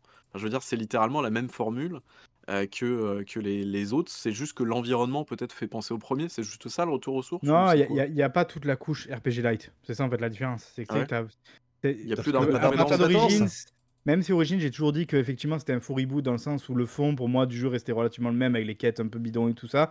Mais sauf que d'un coup, se retrouver, tu sais, à faire des, des parcours incroyablement longs en cheval pour aller à l'autre bout de la map qui est immense et, et avec tout le côté RPG, avec l'expérience, tout ça et tout fait. Avec un système de combat aussi un peu plus développé, quoi. Là, en fait, tout ça, ça, ça a plus ou moins disparu pour recentrer, retasser le jeu sur une grosse ville, en fait. Et, et voilà, c'est surtout ça, je pense, euh, qu'ils entendent par retour, euh, Ouais. retour aux sources, quoi. Donc, euh, ouais. Voilà, voilà. Et c'est vrai que tu disais que ça ressemblait à Shadow of Mordor, mais je crois que c'était pas justement Shadow of Mordor qui avait pompé, euh, enfin qui avait été suspecté d'avoir pompé le code Ouais. source de Assassin's Creed 2. Enfin voilà, retour à Tout à finalement fait, de ouais. bâton quoi. Voilà. Ouais, mais euh, je sais pas, moi, moi ça, enfin, je, je trouve ça assez indécent, effectivement, de, de vendre un jeu comme ça et, et de se dire. euh, euh, moi, en fait, ce qui me choque vraiment chez Ubisoft, et là, je, je déconne pas trop sur les mots, je suis vraiment choqué par le, par le fameux. euh, moi, ça me revient toujours dans la tête, hein, en 2017, quand ils ont lancé Origins et qu'ils ont littéralement dit euh, voilà, on, on s'est inspiré des meilleurs, type The Witcher 3, machin et tout. On a pris le meilleur d'un peu tout le monde et on a fait vraiment un renouveau. Alors oui, le- les combats sont moins, euh, sont moins bizarres, puisque les combats dans les précédents Assassin's Creed, c'était du, du pilote automatique, c'était vraiment ridicule. Donc les combats sont plutôt pas trop mal. Mais par contre, l'écriture est toujours affligeante, de, de nullité. Je, je, je sais pas comment on peut faire ça. Les objectifs de mission sont tous nuls, mais vraiment, c'est c'est terrible, c'est terrifiant. Que Euh, t'as- et- pas aimé Dégueulasse C'est c'est c'est- bah, écrit par des gamins, des, des, des, des beaufs, quoi. Et ça, on le sait maintenant. hein. Avec toutes les enquêtes qui sont sorties, on sait pourquoi c'est c'est- c'est nul, quoi. Mais, euh, mais vraiment, c'est- vraiment. c'est là où ça m'a ça m'a encore plus choqué avec Mirage, tu vois, parce qu'autant je me dis que ça soit Origine. Alors, j'ai pas fait Odyssey, mais je vais dire que c'est un peu le même moule, quoi. Origine, Odyssey et Valhalla. Euh, tu sais, c'est des jeux, voilà, justement, t'as 200 heures de jeu, t'as des quêtes, t'en as plus d'en pouvoir et tout. Donc, quelque part, tu dis que ça soit écrit par ChatGPT, tu vois, quelque part, bon, bah, c'est presque. Ça tombe presque sous le sens, quoi. Ouais, mais t'as un Mais pas Witch- minimum, quoi. Ouais, voilà, mais n'est pas. Witcher qui veut, quoi. C'est ça que je veux te dire, quoi. Là, là où je trouve que c'est plus euh, inacceptable avec Mi- Mirage, c'est que justement, putain, t'as un jeu de 15 heures avec 4 personnages et c'est au moins de bien les écrire, quoi. Enfin, je veux dire, un minimum, quoi. Euh, Bassim est pas intéressant. Nial, qui est un autre personnage qui, l'a- qui, est souvent avec lui, elle est pas intéressante. Je, suis incapable de te dire le nom d'un des méchants, enfin, des méchants, d'une des cibles euh, qu'on attaque parce que, ben, en fait, ils sont nuls, ils sont pas intéressants. Enfin, et le jeu, pourtant, il essaie au, au, forceps, au chausse-pied, il essaie de te dire, eh, t'as vu comme c'est cool, on te met une belle cinématique là, un peu genre en mode, euh, ah, ah, je vais venir te tuer parce que tu es méchant avec les autres et tout. Enfin, tu vois, il y a un côté. euh, tu vois, genre, euh, genre non, c'est pas possible quoi. Genre, euh, genre, je sais pas, il doit bien y avoir un mec qui sait écrire comme chez Ubisoft, c'est pas possible quoi. Il y a bien un mec là qui s'est dit, attendez les gars, c'est pas intéressant. Après, peut-être qu'il doit faire avec des contraintes aussi. Ça, c'est possible. Parce que t'es dans l'univers d'A- d'Assassin's Creed, tu peux pas trop faire ce que tu veux. Euh, T'as encore plus ou moins ce côté, tu vois, quand tu tues les civils qui dit attention, vous allez être désynchronisé. Moi, je comprends même pas parce que j'ai l'impression que depuis le 3, normalement, on est plus censé être dans le délire d'Animus et tout, mais bon, bref, je suis perdu moi dans, dans leur truc. Enfin, voilà, c'est ça Après, en fait qui me. que, peut-être que les- la licence est partie en live parce qu'elle est devenue tellement grand public qu'en fait, on s'en fout de tout, quoi. Et ce qui compte, c'est c'est de, de bourrer un maximum d'heures et de quêtes et de missions dans un seul jeu pour Mais que je quand le pense- casual, quand le casual, il arrive à la fin de l'année, il prend son Assassin's Creed, il en a jusque pendant un ou deux ans jusqu'au prochain et basta, quoi. Et il en a pour son argent. Et je pense que la méthode Ubisoft aujourd'hui, c'est ça. Enfin, en tout cas, au niveau d'Assassin's Creed, c'est ça. Ça je marche, vois pas hein. d'autres. D'autres... A priori. Mais oui, ça marche. C'est ça le pire. Mais oui, bah, ils alternent entre le Far Cry et l'Assassin's Creed. Ouais. D'épisode euh, en alors- épisode, ils en vendent de plus en plus. Et, et je pense que en fait, c'est la formule pour nous en tant que core gamer ça nous va pas parce qu'on trouve ça c'est une honte, quoi. En tant que jeu vidéo, on n'est pas loin de la Ouais. honte, quoi. Mais en tant que casual qui, lui, prend son Call of, son FIFA, son Assassin's Creed tous les ans, tous les 2 ans, lui, je pense qu'il s'y retrouve et Alors, je sais heu, pas, c'est bon, c'est vrai que je l'ai plus ou hein. moins dit moi-même. Après, je sais pas si on peut parler de honte, tu vois, parce que c'est un peu fort et que faut oublier qu'il y a quand même des mecs derrière des développeurs, tu vois. J'ai Ouais, mais que on les est développeurs ont essayé de bien faire, tu vois, c'est pas ça l'idée, on quoi. n'est pas sur un premier épisode, c'est ça le truc Mmh. et même si effectivement, comme tu disais, il y a des gens qui sont talentueux derrière, ça aucun problème là-dessus, il y Ah a il y oui, a du ils, travail ils ont et tout. travaillé, ça on Mais mais on n'est pas sur le premier épisode d'une licence, quoi. On est sur, heu, le le le 20e ou 25e En, jeu d'une en- en licence. fait, peut-être Babi, pour, pour euh, euh, synthétiser tout ce qui est dit, c'est- ce qui est euh, irritant, on va pas dire choquant, irritant, c'est le manque de vision dans le projet. Mais c'est on continue, mais, mais après, je comprends, hein, ça se vend, et, et comme Babi le, le disait assez justement, pour le, le- j'ai- j'aime pas le terme casual, parce que bah, sans être dénigrant, le, le joueur euh, occasionnel, vraiment, euh, qui fait son Assassin's Creed une fois tous les deux ans, il, il a envie, il a pas envie de changer de formule, il a envie de mettre ses pantoufles et d'être, euh, C'est clair. d'être bien. Et Ouais, l'univers mais, est mais cool en plus, tu vois, là, une fois de plus, on n'est pas sur euh, Valhalla 2, enfin, ou un jeu qui aurait été dans la continuité des autres et tout. Moi, là où je suis peut-être plus sévère que euh, ce que je devrais l'être, entre guillemets, avec Mirage, c'est que justement, t'as une occasion. C'est presque un spin-off one-shot, tu vois, le truc, dans le sens où là, ça y est, pour une fois, t'as un petit jeu tassé de 15 heures et tout. Et, et comme tu le dis, euh, Diego, genre, mais, mais profitez-en justement pour tenter des trucs, quoi. Pour tenter des choses, même si ça va pas marcher, c'est pas très grave. C'est c'est presque un semi-spin-off, quoi, le truc. Donc, euh, c'est pas, ça va pas redéfinir la, la franchise, quoi. Mais genre, ben là, tu sais que t'as un jeu de 15 heures, ben soit tu fais, tu vas dans le full délire, genre infiltration, ou vraiment, genre, on te lâche dans une ville en mode genre, ben débrouille-toi, tu vois, pour buter tes cibles et savoir qui tu dois buter et Ouais. tout sans qu'on te guide, quoi. Soit tu vas là, quoi. Soit à Mhm. l'inverse, tu te dis, bah dans ce cas-là, on te guide un peu, on te tient un peu par la main, et on te fait des putains de séquences de ouf, super stylées, super mis en scène, avec des fuites, avec des explosions, des trucs faits, tu vois, genre un truc euh, un peu hollywoodien et tout, qu'on n'a pas non plus Ouais, dans le jeu. fait. Enfin, mais, mais t'as- comme tu dis, t'as l'impression qu'il n'y a pas de parti pris, il n'y a pas de, de tentative. Alors peut-être une fois de plus, comme je dis, les mecs sont peut-être talentueux et ils ont été contraints et voilà, ils ont un cahier des charges, ils n'ont pas le droit de trop déborder de la case.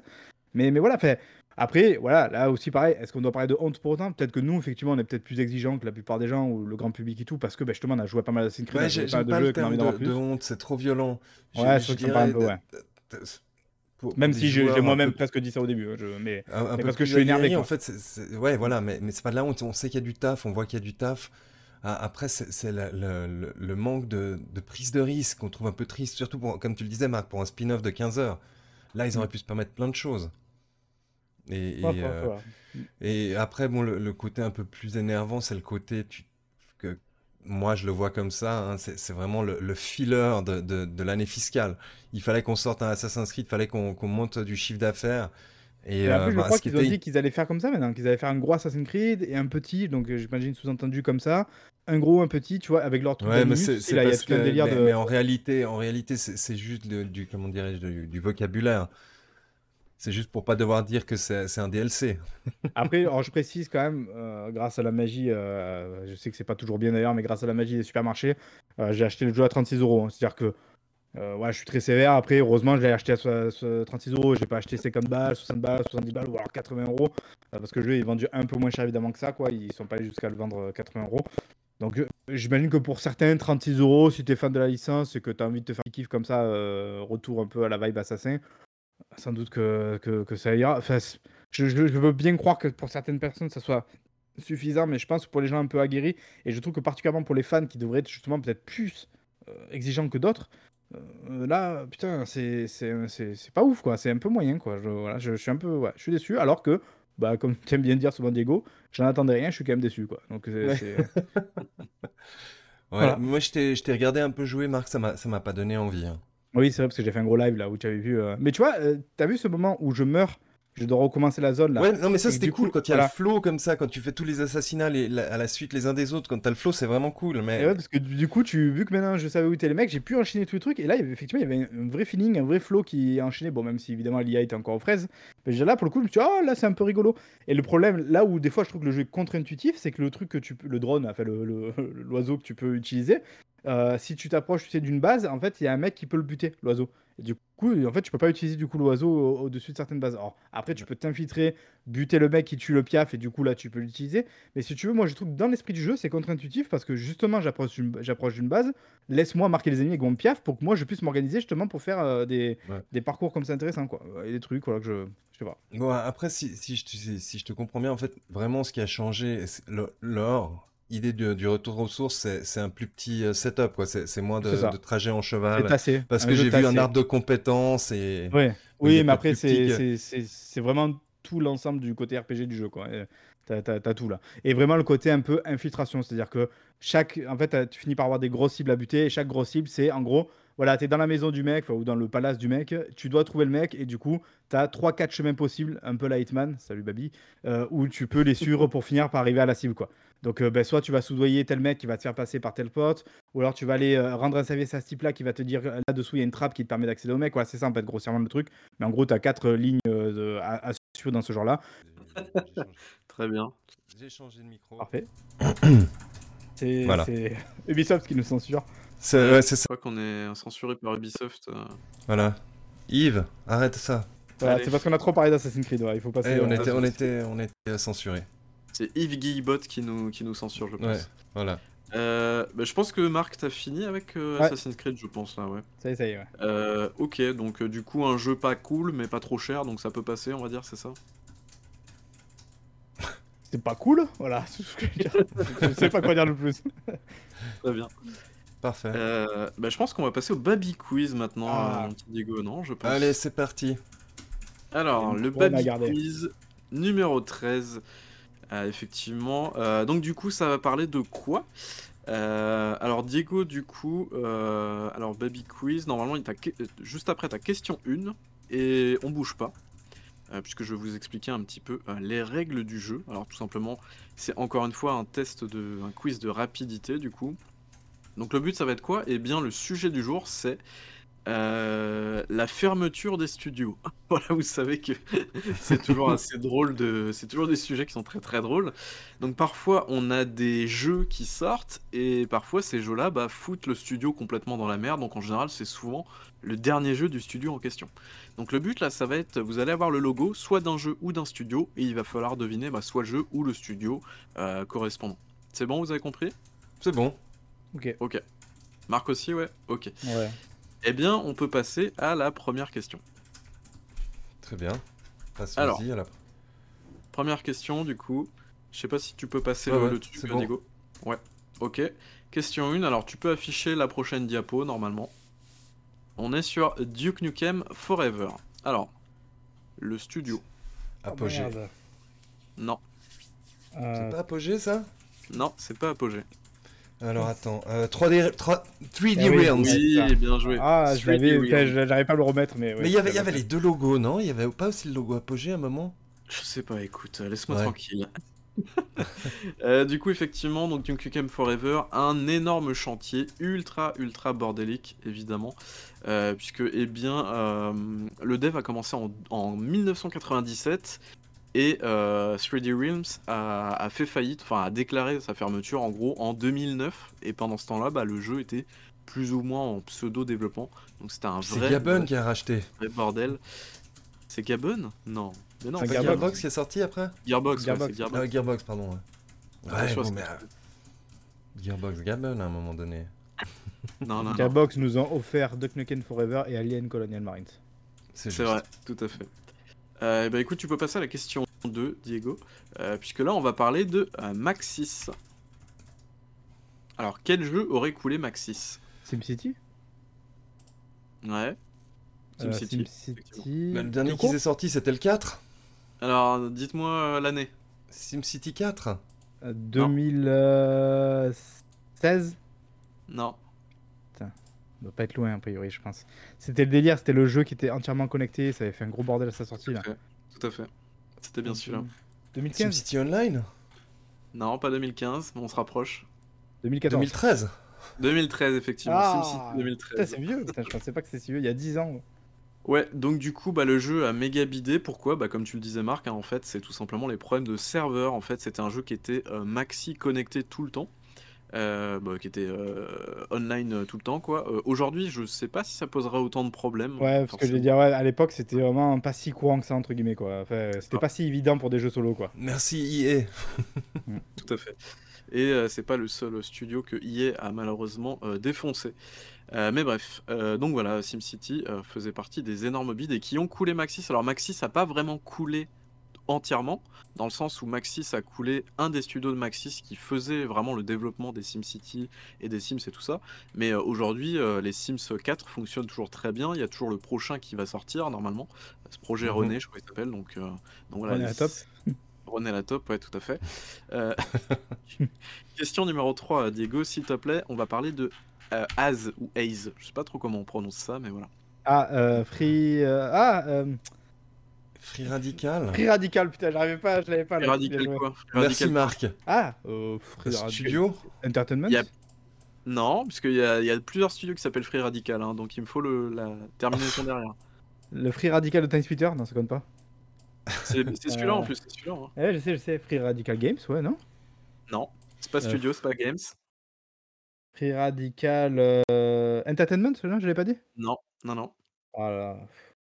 Ah, je sais dommage. plus, je sais plus, ouais. Et Free Radical Design. Oh putain, ouais, je- j'avais pas le Oh là là. Ils Euh, travaillaient évidemment sur Time Splitter 4 qu'on ne verra jamais, mais je crois qu'ils ont filé les assets ou je sais pas quoi. En gros, ils ont dit presque, eh, si vous voulez en faire un, allez-y, euh, prenez le truc quoi. Tout à fait. Euh, mais bref, euh, dans tous les cas, voilà. euh, Qu'est-ce qui s'est passé au niveau de Haze ou Az Je sais pas trop comment on dit. Haze, on va veux dire ça le- comme ça. Halo C'était- Killer de la PS3 Exactement, c'est exactement ce que j'allais dire. Où tu Effectivement, consommais de la drogue. ça devait être le Halo Killer de la PlayStation 3, euh, où effectivement tu pouvais consommer ce qu'ils ce qu'ils appelaient du nectar en fait dans le jeu. C'était une espèce de drogue qui permettait de booster le, le soldat en Le fait. jeu était très jaune, non, de mémoire. FPS, oui, très, très, tout Ouais, à mais fait jaune. fait, le, le pitch sur le papier, je le trouve excellent quoi, vraiment. Et j'aimerais bien un jour y jouer, j'y ai jamais joué. Et je trouve que ça ferait peut-être un bon backlog ça, parce que pour le coup, j'aimerais bien y jouer, mais je crois que c'est super chiant, il faut avoir une PS3 quoi, pour y jouer, non? Je sais pas s'il est Ouais, sur un- petit Un PC, petit émulateur, un petit émulateur RPCS 3, je pense que ça peut passer éventuellement. parce qu'en gros, si Euh, j'ai bon souvenir du truc, c'est les soldats, ils avaient du coup une visière, enfin un casque, qui en fait avec un produit, les maintenait euh, sous drogue pour qu'ils puissent euh, Ouais, c'est le fameux nectar. tout est bon. Voilà, et fait. en fait, euh, au bout d'un moment, il y a un mec qui, je sais pas pour quelle raison du scénario, euh, se retrouve à pu être sous l'influence du truc et se rend compte qu'en fait, on lui a menti, compagnie. Fait, je trouve que le papier, c'est cool, c'est badass comme truc quoi. C'était Ouais. Ubisoft, non, qui éditait Tout à fait. Alors c'est badass, mais du coup le jeu est sorti dans un état assez déplorable à l'époque. Beaucoup de bugs, de glitch et tout ça. Et puis surtout c'était une campagne qui était assez courte. On parle quand même de 3-4 heures de, de campagne. Ah ouais. Ah, backlog, que- nickel ça. Voilà, c'est parfait. C'est Exactement. pas faux. Allez, du coup, question 4, du coup, on va parler de Chaos Studios. Quel jeu aurait pu euh, couler Chaos Studios, à votre avis? C'est pas ce que c'est comme studio. Kung Fu Alors, quelque chose. Kung Fu Panda, tout à fait. Pour vous aider un peu, euh, j'ai parlé d'un d'un de leurs jeux dans un euh, mal aimé. Ah, c'est du. euh, Du. euh, Ah Avec les. Ouais, c'est pas Metal Gear Survive. Non, non, non, non, non, non, non, non, non. Homefront Oui, bien joué. Effectivement, Homefront, effectivement. Euh, Homefront, euh, bah du coup, Le Homefront. Alors, ouais, le 1, tout à fait. Le 2, euh, ça a mal tourné aussi. Donc euh, voilà. Tous les studios, ils sont morts après. Il faut pas toucher cette licence. C'est ça. Euh, donc du coup, Homefront, énorme communication à l'époque. Pareil, ça devait être le, le Call of Duty Killer hein, à l'époque, donc par euh, THQ, qui n'était pas THQ Nordique hein, d'ailleurs. Euh, beaucoup de bruit, beaucoup de marketing et tout ça. Et puis le jeu, pareil, s'est effondré à la sortie euh, parce que bah, la campagne était très courte, le multijoueur était tout bidon. Donc voilà, ça a fait un énorme bid et donc ça, le, le- le- le non-succès du jeu a entraîné Chaos euh, bah, dans les abîmes. Ouais, c'est euh, pareil, voilà. hein, setup de ouf, mais euh, dans les faits, euh, là en plus, on très osé quand même. hein, Le, le setup de le setup avec la, la Corée du Nord qui envahit le monde, c'est Mm. géopolitiquement parlant, c'était c'était pas très euh, voilà quoi. C'était pas politiquement correct, on va dire. Mais euh, mais voilà, je trouve qu'il y avait de la, du- de la prise de risque et c'était c'était plutôt Ouais. cool. on va dire. Euh, cinquième studio, du coup, on va vous parler de euh, Volition. Ah, c'est trop. C'est une throw. Quelle année? Bah 2020... 2021 21 2022. Ouais. Euh, celui de l'année dernière, hein, puisque bah, en fait le jeu est sorti. J'ai acheté des One évidemment. Évidemment, tu nous as fait un test et tu disais que c'était pas trop mal, même s'il fallait pas trop. Ouais, non, c'était pas fou. Ouais. C'était pas fou, mais c'était pas. Enfin, ouais, non. Malheureusement, effectivement, je... c'était pas assez, je pense, pour entre guillemets sauver le studio. Enfin, genre, euh, ça, ça puait le Ouais. jeu qui allait tuer le studio, quoi. De toute façon, à sa sortie, le, voilà, le jeu déjà a- avait pris cher parce que euh, les visuels ressemblaient à Fortnite, machin et tout ça. Il y avait des cheveux roses et tout. Donc déjà, on va dire que le jeu était plus ou moins condamné par un certain type de certaines franges de la communauté, on va dire. Donc euh, à partir de là, c'était compliqué déjà. Mais Et je puis- veux quand même préciser que non seulement Centro 3 était putain de tuerie déjà, Ouais. et de deux, ces mecs aussi ont fait aussi Red Faction qui est génial. La franchise Ouais. Red Faction est très Et ils ont aussi bien. fait Ouais. Agents of Mayhem, hein, on l'oublie pas aussi. Euh, je voulais le citer, mais je me suis dit non, les pauvres quand même. Tu vois, tu frappes pas quelqu'un à terre. Non, non, c'est c'est pas Euh, sympa ça. On est, en, on est en train, on est en train de parler in memoriam. On va quand même essayer de leur rendre un peu hommage. Je l'ai acheté 3,9€ et je l'ai revendu 3€. Toujours neuf d'ailleurs. C'est formidable. Mais du coup, ouais, c'est deux bits, deux bits d'affilée, voilà. Et puis, euh, bah, du coup, il en aura pas fallu longtemps pour que bah, Embracer tombe sur le studio. Et puis, bon, bah, c'était la, la victime un petit peu toute désignée. Je crois qu'ils ont été redistribués sur euh, Gearbox. Non, c'est pas ça qu'ils disaient? Euh, oui, je crois, il me semble. Mais, euh, mais bon, voilà, Volition, malheureusement, ils ont disparu bah, il y, a, y a un mois ou deux mois, je sais plus. Enfin, il y a pas très longtemps, quoi. C'était Euh, le dernier épisode qu'on parlait de, de leur disparition. Tout à fait. Euh, sixième question, s'il te plaît, Diego. On va parler de Lionhead. Le Fable. La Fable Legend. Legends. Ouais. Ah, bien, Bien joué. joué. Et je tiens à dire que j'ai joué à Fable Legends. N'est pas le T'as cas eu de la chance ici. parce que il a Mhm. tenu un mois, je crois, un truc comme ça. Il a Enfin, pas tenu du tout, il est jamais sorti. il est- Oui, il C'est était en bêta fermé, hein, c'est ça? Ah, c'est ça, ouais. Pas de bêtises. Donc, euh, ouais, techniquement, le jeu n'est jamais sorti. Et Il y avait aussi Franchement, Marc, c'est- c'était n'importe quoi. Moi aussi, j'y ai joué. Ben, après, c'était un jeu qui était encore en développement, donc il manquait clairement des trucs. Ah vrai, sur le papier, euh, mais c'était pareil là. On était sur la mode de l'asymétrique, donc ils ont essayé de faire un truc asymétrique euh, où on jouait les héros. Je crois qu'on était jusqu'à 4. Il y avait du coup un, vilain un, un vilain. voilà, qui lui-même pouvait être contrôlé, il me semble, par un joueur et qui pouvait en fait te, te- te mettre des traps, te faire des, des pièges et tout euh, sur ton truc et tout. C'était pas déconnant pareil sur le papier quoi. C'est vrai que dans les faits, c'était pas super probant, mais une fois de plus, le jeu est en développement. Euh, Peut-être qu'il aurait fallu lui laisser un peu plus sa chance quoi. Il y avait Fable Legend et je crois qu'ils avaient fait aussi un Fable, euh, le truc euh, Kinect, non avec le Kinect, ouais. Je sais plus euh, comment il s'appelait là. Je crois que ça avait plus. pas très bien marché non plus, donc euh, j'imagine que coup sur coup là, ça a fait un peu mal quoi. Ouais. Effectivement, malheureusement, bah, le studio a fermé. C'était 2016. euh, donc, euh, donc voilà. Ah ouais, ça fait quand même ça fait quelques années. Ça commence à faire, effectivement. Euh, studio légendaire. Et puis, on aura le prochain Fable 4, du coup, euh, normalement, par. euh, euh, il a un nom, le Fable 4, ou pas? Je je me souviens plus. Fable, c'est un reboot, je crois. Euh, question numéro 7 du coup. Alors ce jeu-là, euh, Diego, si tu veux, il y aura un trailer à la toute fin pour montrer un petit peu à quoi ça ressemblait. Parce que je pense que vous ne l'avez pas du tout. Ça s'appelle Smash plus Grabe. Ah Alors c'est oui. pas un studio, euh, c'est pas un studio totalement inconnu. hein. Euh, Je vous ai pas sorti des trucs non plus. De... Flash Damage Non, mais je, je pense que t'as le studio. Je, je vois, je vois, mais. Ah, euh, bah non, là Alors, c'est. Alors pour information, c'est un jeu. euh, Ça me parle. c'est un jeu. Ouais, c'est un jeu qui a été annoncé en 2016, qui est sorti en, en accès anticipé sur Steam, qui a tenu une semaine, et puis le studio a annoncé euh, la fermeture bah, du Ah, studio. mais c'était c'était le, le- le jeu de, de Cliffy. Non, C'était pas Cliffy B, ça? Non. Non, ça c'était. Euh... Merde, je sais plus comment il s'appelait d'ailleurs. Avec son studio Bosky là. Euh. Ouais, je sais pas, non, je vois pas. Non, moi non plus, alors là. Alors, bah du coup, c'était United Front Games. Est-ce que vous savez quel, euh, quel jeu ils ont fait? Quel jeu plutôt reconnu ils ont fait On va dire? Un Un jeu. PB? euh, Non, ils ont fait un, un jeu à peu près dans le même style, un monde ouvert, on va dire un GTA-like, comme on les appelait en 2000, euh, 2012, je crois, il est sorti en 2013. euh, qui était un plutôt bon Ah jeu. oui, euh... Sabotage? Sleeping Dogs? Ouais, Sleeping Dogs, effectivement. Ah. Effectivement. Ouais. euh, donc voilà. Euh, ce qui s'est passé, alors Diego, si tu veux passer à la, à la diapo suivante, tu as le petit trailer si tu veux pour euh, un peu illustrer, parce que je pense que ce jeu-là, personne ne le reconnaîtra. Euh, mais en gros, ce jeu-là, qu'est-ce que ait la pub Ah, Un jeu de skate. Ah non. Non, c'est pas un jeu de skate.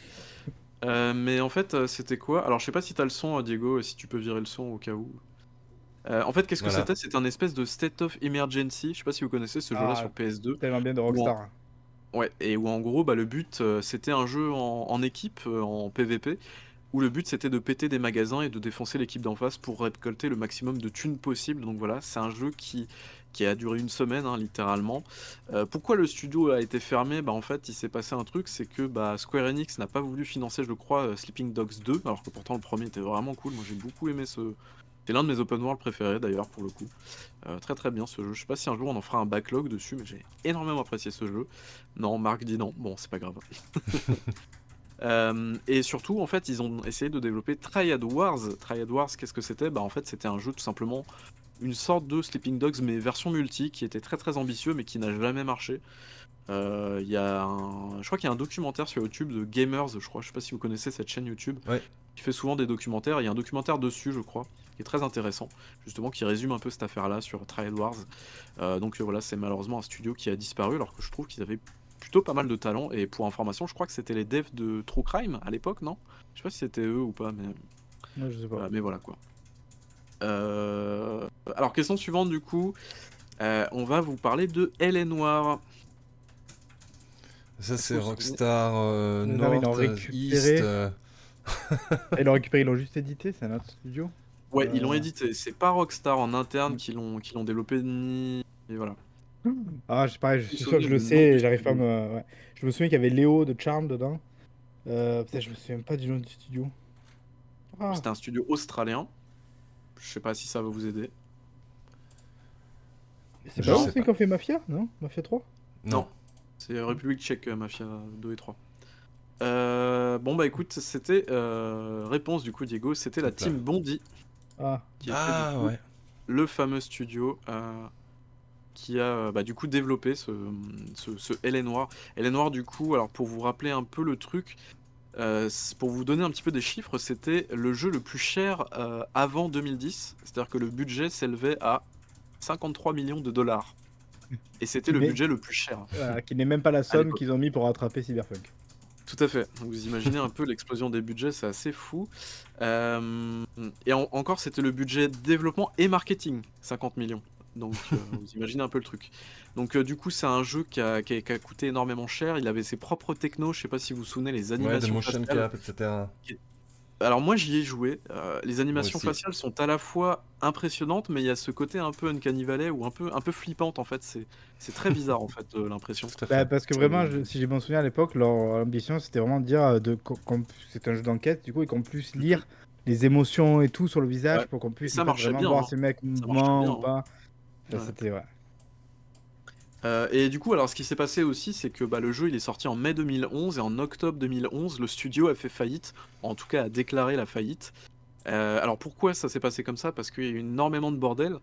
Pour vous raconter très rapidement, toujours le même truc, ingérence du développement, du crunch, on parle de 12-13 heures par jour de travail, problème de management, du turnover, des licenciements durant le développement. En général, quand il y a du licenciement durant le développement, c'est pas, ça n'annonce rien de bon. Donc voilà, tous ces trucs-là, et donc le studio a mis la clé sous la porte. Euh, Diego, du coup, on peut passer à la question suivante avec la La- question numéro 9. Et je vais vous parler de V1 Interactive, ou V1 Interactive. Bah, Alors ça, c'est énorme bid de l'année 2020. Euh, vraiment, très très gros bid. Est-ce que vous savez quel jeu a été développé euh, par ce studio-là? C'était d'ailleurs le premier jeu qui a été développé, et le dernier du coup, puisque le studio a fermé juste après. Pas de... Ah, c'était euh, un FPS ouais, alors c'était un mélange, euh, effectivement. Mélange Disintegration. Oui, bien joué, effectivement. Disintegration, tout à fait, euh, qui était euh, un mélange Ouais, ouais, ouais. FPS et FPS. C'était des anciens, euh, mais en plus c'était des, des pointures à la tête du studio. Halo, non? Ouais, c'était le créateur euh, artistique, je crois, d'Halo, un truc comme ça, ou directeur artistique de, des anciens d'Halo et tout ça, effectivement. Et ça se voyait d'ailleurs dans la DA, ça ressemblait quand même je- vachement je à Halo. même pas que le jeu était sorti. Tu vois, je me souviens de l'annonce du jeu et justement sur le fait que l'un des papas d'Halo va faire ça. Et je savais pas que le truc était sorti. Bah, il est, voilà, il est sorti, et puis neuf mois plus tard, le studio a fermé. Euh, énorme bid, hein, et puis le jeu est sorti euh, en 2020 pendant le, pendant le Covid, donc voilà, c'était pas forcément la meilleure période pour ce jeu-là, je pense, en tout cas pour sortir, mais bon, voilà, malheureusement, c'est arrivé. Euh, jeu suivant, du coup, on va parler de Boss Key Studio. Ah bah euh, merde, euh, bah, du coup on l'a dit tout à l'heure, c'est le truc de Cliff B. Ouais. Lawbreakers Ah non, Alors, ah non. euh, Non, c'est l'autre un avec, après. c'est l'autre Ouais. avec les BMX. Le truc survival dégueulasse, je sais pas quoi là, le jeu service. Ouais. le Battle Ah, Royale. Oui. J'ai aucune idée de comment il s'appelait, je sais pas. Moi, moi non plus, je me rappelle pas là. Mais c'est avec les BMX et tout, avec, une, avec un design un peu 80s, 90s. Allez, tu peux, tu peux envoyer, euh, tu peux envoyer la, la diapo suivante parce qu'en plus le, le logo est dégueulasse du jeu. Je parle de Radical Heights. Alors si tu veux, t'as même le trailer juste après si tu veux le diffuser. En fait, qu'est-ce que c'était Radical Heights? On tout dirait euh, le logo d'un vieux jeu mobile dégueulasse perdu Ouais, au fait fond des années 2000. Et- mais Oh moi, j'ai vu le logo tout à l'heure, je me suis dit, mais c'est c'est pas possible, on n'est pas sur un, un truc sérieux là. Bah si, c'était vraiment ça. Donc, euh, Ouais, voilà, il y, a- il y a bien la, la- ce design un peu euh, 80s. ouais. Et Très, en très fait, moche. le, le jeu, c'était quoi? C'était un peu le jeu de la dernière chance, puisque tu l'as dit tout à l'heure, Marc, c'était euh, Lawbreakers. Ouais, Lawbreakers, qui était cool Mm. en vrai. Malheureusement, le jeu s'est planté. Le jeu Euh, dû l'ont pas sorti sur les bonnes for- formules. Ouais, Ouais, exactement. ouais, ouais, on en a parlé il y a pas longtemps. ouais.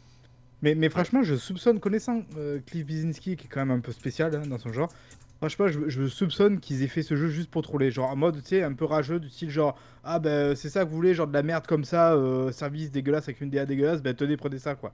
Tu vois, je, franchement, je me demande pas si c'est pas un troll ce jeu quoi. Ouais, sûrement. Ouais. Après, c'était vraiment le jeu de la dernière chance parce qu'on était en 2017 ou 2018, je me souviens plus, et c'était la- l'année de PUBG en gros. Donc, Ah ouais. euh, Et justement, sais, donc il y avait un côté genre-.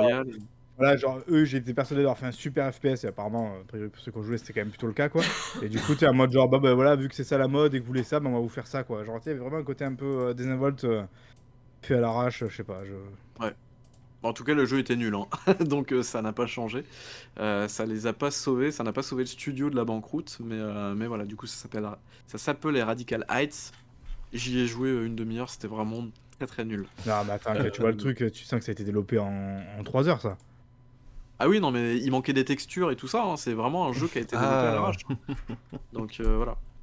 Question numéro 11, euh, un grand classique, hein, Alien Colonial Marines. Tu vois, c'est Gearbox. Alors Ah, Gearbox, c'est ouais, malheureusement Gearbox est toujours debout. hein. J'aurais bien aimé vous faire une blague là-dessus, mais Gearbox est toujours là. Je suis désolé. Après, putain, je sais pas du tout qui l'a développé. Alors C'est il y a plusieurs. Sega, non? Euh, non, c'était un studio à côté. Alors celui-là, j'avoue, j'ai un peu fait le bâtard. C'est un peu compliqué parce qu'il y avait plusieurs studios en fait sur le sur le coup. Bon, Euh, On va aller à la réponse alors. Ouais, allez, c'est Timegate Studios qui était un studio mais- texan. En gros, qui a fait quelques jeux et donc qui s'est mis sur le projet et bon bah ça a fini de Mais les ils couler. faisaient pas euh, du TimeGate, ils faisaient pas du soutien Ils du surtout. Fear et tout ça, ouais. Euh, Je crois qu'ils ont bossé sur Fear et des trucs comme ça. Donc ouais, ils faisaient du soutien effectivement, principalement, je crois. Euh, je suis pas allé chercher le CV du studio non plus, mais voilà.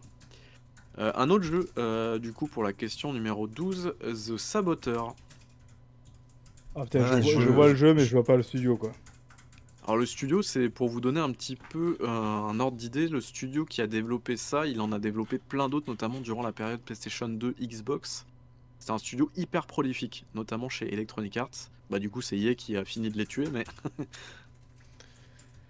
si je vous dis Star Wars Battlefront 2, Destroy All Humans, euh, Mercenary, Ah Ah, Putain, Je suis sûr que je le ça, connais le studio. Seigneur des oui, bien Anneaux, sûr. euh, L'âge des conquêtes, ce genre de jeu là Je, je, je- Avec je- le il masque va à pas gaz, non? Le logo avec le masque à gaz. Ouais, ouais, Vous tout à fait. Non, je sais pas. Non? Pandémique. Bon, bah. Ah oui, bien joué. Bravo. Effectivement, c'est Pandemic, euh, un studio hyper prolifique. Ah, hein, su- durant les- super logo en plus. Ouais, le logo était vraiment cool, effectivement. Ça Euh, fait ouais, logo studio euh, groupe euh, punk rock euh, des années euh, 2000. Ouais, ouais, euh. tout à fait. Euh, c'est un studio qui appartenait à un gros groupe, alors je sais plus le nom du groupe, qui a été racheté par EA et euh, deux ans plus tard qui a été fermé par EA. Voilà. Comme euh, j'ai envie de dire la plupart des, des studios euh, rachetés par EA. Mais c'est dommage Ouais, parce ça- qu'ils faisaient, ils faisaient des jeux qui étaient, qui étaient amusants, pas, pas Ouais. ultra quali, mais amusants. C'est Ça clair. me fait penser, Ouais. tu sais, à cette image même avec les deux astronautes là, et un astronaute qui pointe un flingue sur la tête de l'autre. Ah oui. Et le, le premier astronaute qui voit tous les cadavres des anciens studios, et le derrière il fait Tu aurais dû le savoir. Et il le tue. c'est ça. Ça. Et ouais, The Saboteur qui a plutôt bonne réputation en plus, je crois. hein. C'est un jeu qui est assez Oui, c'est pas mal, avec- parce qu'en ouais. fait, quand tu délivrais les zones de À mémoire, euh, à Paris, elles devenaient colorées, puis avant, elles étaient en noir et blanc. Tout à fait, c'est ça. Et On y jouait un, ouais. un résistant, je crois, il me semble, à Paris. Euh, un jour, ça pourrait être sympa de jouer à celui-là. Tout à fait. Euh, et je crois qu'il est encore très jouable aujourd'hui sur, sur PC notamment, il est tout à fait, tout à fait abordable encore, donc euh, ça pourrait être cool. Ouais, tiens, je vais me, Euh, le noter. Question suivante. Euh, du coup, on va parler de Capcom Vancouver. Euh, Dead Rising 5. Euh, Quatre. ah, ouais, 4. Techniquement, le 5 a Ah, jamais oui. exi- plus ou lui moins tué. existé. Mais oui, enfin, Il est en développement. En tout cas, c'était le dernier Dead Rising. Euh, soit le 4 ou le 5, effectivement, mais voilà. Euh, je sais plus si c'était pas en 2016 ou un truc comme ça. Je crois que Capcom, en gros, avait annoncé Euh, en gros, on ferme plus ou moins tous nos studios en dehors du Japon et on va se reconcentrer sur le territoire euh, nippon, quoi. Mais j'ai Euh. toujours trouvé hyper étrange comme nom Cap comme Vancouver. Ça n'a aucun sens dans ma tête. Ouais, mais avant, ça s'appelait euh, Blue Castle Games, je crois. Donc, Ouais. euh, il a été renommé à un moment donné par Capcom, justement. Euh, je, je suppose pour une question d'identité et tout. Mais bon, de toute façon, le studio était fermé quelques années après. Donc, euh, donc voilà. Et pareil, Dead Rising, c'est une licence qui est tombée un peu en désuétude hein, depuis. On est... Et puis, je pense que le passage sur la Xbox One l'a pas aidé non plus. Donc, bon. Et puis, euh, je pense que plus personne peut piffrer les zombies aujourd'hui. Ouais, mais Ça n'a pas le aidé. pire, c'est que c'était pas si nul que ça. J'ai même le 3 et le 4, en vrai, c'était pas mauvais comme jeu, quoi. Euh, euh, question numéro 14, du coup, on arrive bientôt à la fin, du coup il y a 16 questions. Euh, je vous parlais de Carbine Studios. Est-ce que vous savez de quoi il s'agit De quel jeu il s'agit? Alors pour vous donner peut-être un indice, parce que c'est très PC comme jeu, c'était censé être le WoW Killer à l'époque. Vraiment le, le jeu qui était censé tuer Ah. World of Warcraft. C'était un jeu qui était très coloré. Ah putain, je suis sûr, je l'ai, je l'ai. Ah qui, a, qui a plutôt bien marché en plus, non, le lancement. Fait genre, c'était pas. Ouais, qui a ça pas a pas été un full beat, tout à quoi. fait, ouais. Ouais. Tout à fait. Ah, je, je, je le vois, mais j'arrive pas à retrouver le nom. C'est terrible. tu l'as pas c'est terrible. Non, Non, j'arrive pas à retrouver le nom, mais je l'ai dans la tête. Ok, bah écoute Diego, tu peux mettre le petit logo, il s'agit de Wildstar, qui était en Ouais. fait... bah, Ah ouais Et oui. Et à l'époque, ça m'a. Fait, moi, je me souviens que j'avais tous mes c'était- potes qui jouaient à pas- WoW, ils étaient, ils étaient saucés par ça. hein. ouais, C'était ouais, pas un studio brésilien en plus Pas du tout. Enfin, je sais pas trop. C'était des anciens de Blizzard apparemment qui avaient monté ça du coup. et ils, Ouais, et puis ils avaient une DA euh, comme un chouette, peu euh, coloré et tout, Overwatch après. Tout à fait. Et, euh, et le jeu a plutôt bien marché au début. Et en fait, au fur et à mesure, je crois que le jeu était à abonnement. Ensuite, ils sont passés free to play, mais ça n'a pas tenu sur la durée. Et je crois que le suivi n'était pas si bon que ça. Donc euh, le jeu a fini par entériner bah, à la fois le, enterrer le, jeu et puis le, studio, quoi, en fait, tout simplement. Euh, question suivante, on arrive à l'avant-dernière question, question numéro 15. 38 Studios, ça pareil, ça fait partie des, studios qui ont englouti énormément de thunes dans un jeu, euh, jeu trop ambitieux, beaucoup d'argent, mauvaise gestion derrière. C'est un RPG. À l'époque, je, euh, crois- euh, euh, je crois que tu l'as. The. Reckoning, Ouais. Ah, le, le nom Kingdoms of Alnur. Tout à fait. Kingdom of Amalur, euh, Reckoning, euh, qui a été un énorme euh, four, je crois, en termes de vente. Mais c'est dommage parce que le jeu est pas si mauvais. Mais, Ouais. mais ils, ils ont été mal, complètement dépassés. Je crois que j'ai jamais rien compris à ce projet. C'est pas ce truc où il y avait plusieurs jeux, je sais pas quoi. Je crois que c'était un truc super ambitieux avec plusieurs chapitres. En plusieurs Ouais, ils, ils doivent faire plein de trucs. Ouais, le studio a été racheté et puis il y avait un, un gars en fait qui a fait un prêt euh, auprès de l'État de Ah, Rhode Island. Oui, mais Et en c'est fait, dans le bouquin de Schreier. Bordel. Tout à fait, exactement. C'est vrai, c'est vrai, Exact. c'est pour ça que ça me parle, oui. Et en fait, il a fait n'importe quoi avec la thune. Enfin, il y a, il y a- voilà. Si vraiment vous voulez les détails, euh, faut aller. Et ouais, et- du ils ont réussi effectivement ouais, à se mettre d'accord avec les mecs locaux pour dire genre en mode euh, filez-nous des avantages fiscaux et vous allez voir, ça va être euh, la renommée du boulot pour chez vous, tout fait. Et du coup, tu vas pouvoir te faire élire sur ça. Il y avait toute une histoire de.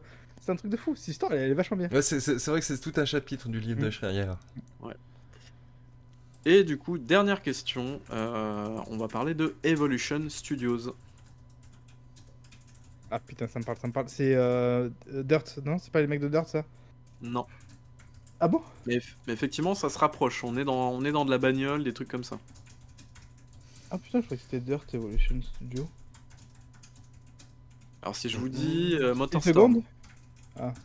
Non, Motorstorm. C'est un Motorstorm ou genre c'est un peu comme Motorstorm? Alors c'est le dernier jeu des développeurs de la série Motorstorm du coup. Ah. Studio fermé en 2000, Motorstorm, euh, 2000, je sais plus combien 2016 je crois non Moi, je serais incapable de donner le nom du dernier Motorstorm. Euh, C'était un Rift, jeu qui était euh, quelque prévu chose, hein à l'origine euh, à la sortie de la PlayStation 4.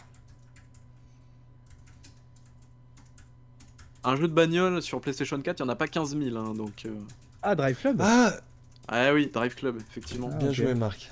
Et qui est très Eh oui. impressionnant encore aujourd'hui, hein, techniquement. Ouais. Et souvenez-vous, le jeu devait sortir normalement bah, Day One sur la PS4, il a été repoussé d'un an. Euh, et euh, ensuite, quelques mois plus tard, il y avait eu une version un peu, un peu castrée sur euh, PlayStation Plus offert, il me semble. C'était ouais. très bizarre comme truc, un lancement un peu, un peu, un peu bizarre. C'est dommage parce que pour le coup, je pense vraiment que c'est un jeu qui aurait mérité d'être peut-être un peu suivi et qui, quand tu vois aujourd'hui qu'il a encore pas mal de la gueule et tout, peut-être Ouais. que c'était là, c'était un truc où ils auraient vraiment pu faire du, du jeu service, tu vois, genre intéressant quoi. Peut-être que ils, ont, ils ont pas senti le coup, à mon avis là. Un truc un peu pour, on va dire, euh, euh, concurrencer un Forza ou un truc comme ça éventuellement, je sais pas, ou Mais Horizon ils ont, ri- ils ont rien fait depuis parce qu'ils ont pas fermé tout de suite après, non? Ils ont pas fait du soutien à d'autres studios et tout? Bah, je crois qu'ils ont fermé. Alors, je sais pas s'ils ont fait Il y d'autres a pas trucs si longtemps que ça, mais- je crois. Je. Euh, crois si, je crois que c'est c'est dans- 2000, euh, 2016 hein, qu'ils ont fermé. Ah, voilà, je bah ouais, mais Drive Club c'est beaucoup plus vieux que ça. Euh, bah, Drive Ah Club, ouais, c'était effectivement, c'est leur dernier 2014. jeu, ouais. Ouais, ouais. Ouais, non, mais il me semblait qu'ils avaient été après plus ou moins genre 10 sous en soutien à d'autres trucs et tout, et au final, non, je, je trouve pas de. Peut-être de- après. hein. Mais en tout cas, Ouais. c'était leur dernier jeu euh, à l'heure active. Quoi. Alors, c'est pas Dirt, mais du coup, effectivement, ils avaient fait les WRC, c'est avec ça- c'est pour ça que j'avais ça en Ah, tête. Très bien les WRC d'ailleurs. Mm. Très très cool. Moi, J'ai beaucoup joué à ça et c'était vraiment très chouette. Euh, donc voilà. très du bien, ce quiz. Ça vous a plu? Très- Ouais, moi ça m'a plu. On était Merci, plus dans mes os avec les jeux tout cassés. Tant mieux. Est-ce que ça serait pas Est-ce que ça serait c'est- pas le moment Le moment. Incroyable. Alors déjà, petit rappel, parce que euh, il faut savoir que les mal aimés, c'est un mal aimé, hein, oui, c'est ça. Les mal aimés, ouais. à la base, c'est quand même une idée de Marc. Alors, soi-disant, on a pris Non. son idée à Marc, on l'a tordu, on a fait n'importe quoi avec, et le gars, il a jamais fait un seul mal aimé. C'est pour dire. et là, aujourd'hui, il a enfin joué, et il va enfin nous présenter son mal aimé, et on Et on se réjouit, nous. Ah, j'avais Bah. vraiment, avant en préambule, il faut quand même que je dise que j'avais vraiment, j'ai plein de jeux en tête en fait pour des mal aimés, vraiment des jeux auxquels j'ai déjà joué et tout, donc euh, où je sais que ça rentre dans le cadre d'un mal aimé quoi. Celui-ci, c'était pas sûr que ce soit un mal aimé parce qu'à vrai dire, c'est un jeu qui m'a été soufflé, on va dire, par Babi et auquel je savais pas si j'allais euh, finalement accrocher ou pas. Et en plus, j'étais pas sceptique, mais je me disais, ouais, je sais pas trop, on verra bien quoi. J'ai aucune Et- idée de ce que c'est, c'est incroyable. Ouais, moi non plus. Je sais pas comment. euh, Bah écoute, je pense qu'on va y aller. Écoute, euh, lance le donc. Je balance. Euh, lance la vidéo. Alors, Allez. le problème, c'est que j'ai pas une vue directement dessus. Euh, Attends, attends 5 secondes, mais. Je vais vous laisser peut-être. Attends, Surtout il y a un- petit fondu en noir, il y a un petit fondu au noir. J'ai très peur, j'ai très peur, je sais pas ce qui va se passer. Qu'est-ce que c'est que cette merde? Oh putain D'accord. Donc on parle de Call of Duty euh, Infinite Warfare Sérieux? Exactement, oui. Alors, euh, de quel tu, tu, as, tu as dit souvent pas mal de bien au final euh, sur, ce oui. jeu-là. Moi je vous Et- dis, c'est l'un des meilleurs Call of de ces dernières années, effectivement. Et alors, avant de donner mon avis, je, je vais peut-être vite fait rappeler vite fait le contexte parce que les mal aimés, vous le savez, c'est des jeux qui en général ont été relativement mal reçus, mal vendus ou quoi, et auxquels nous on a joué et qu'au final on trouve que c'est plutôt pas mal. Donc on, on aime bien en parler pour un petit peu essayer de les réhabiliter de, de notre côté, de se challenger un petit peu dessus. Et je trouve que pour le coup, ce Call of Duty, donc Infinite Warfare, qui est sorti en 2016, c'est vraiment un jeu qui rentre dans ce cas-là parce qu'il faut vraiment repenser au contexte de l'époque où quand Ouais. le jeu avait été montré, annoncé, il était déjà en face à face direct avec. Alors je suis désolé pour les petits frises que vous allez voir dans la vidéo. En fait, ça c'est la version PS5 qui frise. C'est-à-dire qu'en Ah. fait, c'est une version PS4 rétro-compatible et ils te mettent un message d'entrée de jeu. euh, J'ai un petit pop-up qui apparaît en mode euh, désolé, mais vous pouvez pas avoir les performances optimales dessus. Et en fait, très souvent dans le jeu, ça faisait des mini frises, c'était assez, assez insupportable. Mais bon, bref, ça, j'ai vive la PS5 quoi. J'aurais peut-être dû le prendre sur Xbox plutôt. Euh, bref, voilà, donc fin de l'aparté. Et du coup, le jeu est sorti du coup en 2016 en face à face avec Battlefield 1, qui lui, pour le coup, encore aujourd'hui, je sais, il y a beaucoup de gens qui disent c'est c'est une tuerie. Et je crois que Babi, toi aussi, tu, dinguerie, tu fais ouais. partie Ouais, voilà, de- de, carrément. ce jeu-là. Donc c'est sûr que c'était pas facile comme concurrence. Et puis je trouve qu'il y avait un peu quelque part deux philosophies qui s'entrechoquaient parce que les gens quand ils ont vu la balance de Infinite Warfare, ils ont fait ah mais qu'est-ce que c'est que ce truc-là dans l'espace et tout, c'est tout nul. Nous c'est pas ça qu'on veut. On veut de la, enfin, du géopolitique euh, au Moyen-Orient et compagnie, enfin un peu ce qu'on a de, de manière classique. Même si les Black Ops avaient commencé déjà à, à ouvrir un peu la porte du, du futur plus ou moins proche quoi. Donc voilà, donc le jeu en a pris pas mal plein la tronche. Il est sorti, il est sorti un peu dans dans l'indifférence et l'anonymat. Et je pense même que la plupart des gens qui l'ont acheté l'ont surtout acheté pour jouer à Call of Duty 4 Remake, parce que. Enfin, Remaster. Ils avaient Ah remasterisé le, le- le Call of Duty 4 qui vendait du coup La- avec pour essayer, je pense, de, carotte, euh, ouais. voilà, pour essayer un petit peu de, de limiter la casse. C'est vrai que le jeu, c'est pas super bien vendu par rapport aux autres. Fait, on, on est au moins sur un tiers de moins que les autres, euh, à peu près en termes de vente. Donc ça a fait assez mal au, au- au- au jeu. faut rappeler que donc c'est Infinite, euh, Infinity Ward qui a développé le jeu, mais plus vraiment le Infinity Ward de l'époque, Call of Duty 4 et tout. Donc ces mecs-là avaient fait notamment aussi Call of Duty Ghost. Le prochain qu'ils feront après, c'est du coup le remake de Modern Warfare. Donc voilà, donc ils sont revenus un peu, on va dire, euh, à la niche, quoi. Et du coup, ben voilà, ben, je me suis lancé le jeu avec pas, pas tellement, je dirais pas jusqu'à dire des a priori, mais genre en me disant, euh, putain, en plus Call of, quoi. Genre, euh, ben, il y a pas longtemps, j'ai fait Modern Warfare 2, c'est vraiment été assez douloureux et tout, donc j'avais pas spécialement envie quelque part de jouer à un Call of. Mais ce qui s'est passé, c'est que j'ai regardé Game of Thrones. Et que dans Game of Thrones, il y, a Kit- y a Kit. Et que du coup, on voit Oh, Kit c'est Harington. nul C'est quoi Je me cette justification Mais je me suis souvenu de Babi qui me disait ce jeu il est super et tout. J'ai dit, mais tiens, mais ça va être, c'est l'excuse. Je vais pouvoir du coup aller acheter le jeu que j'ai acheté pas cher, je crois euh, 5 ou 10 balles, je sais plus.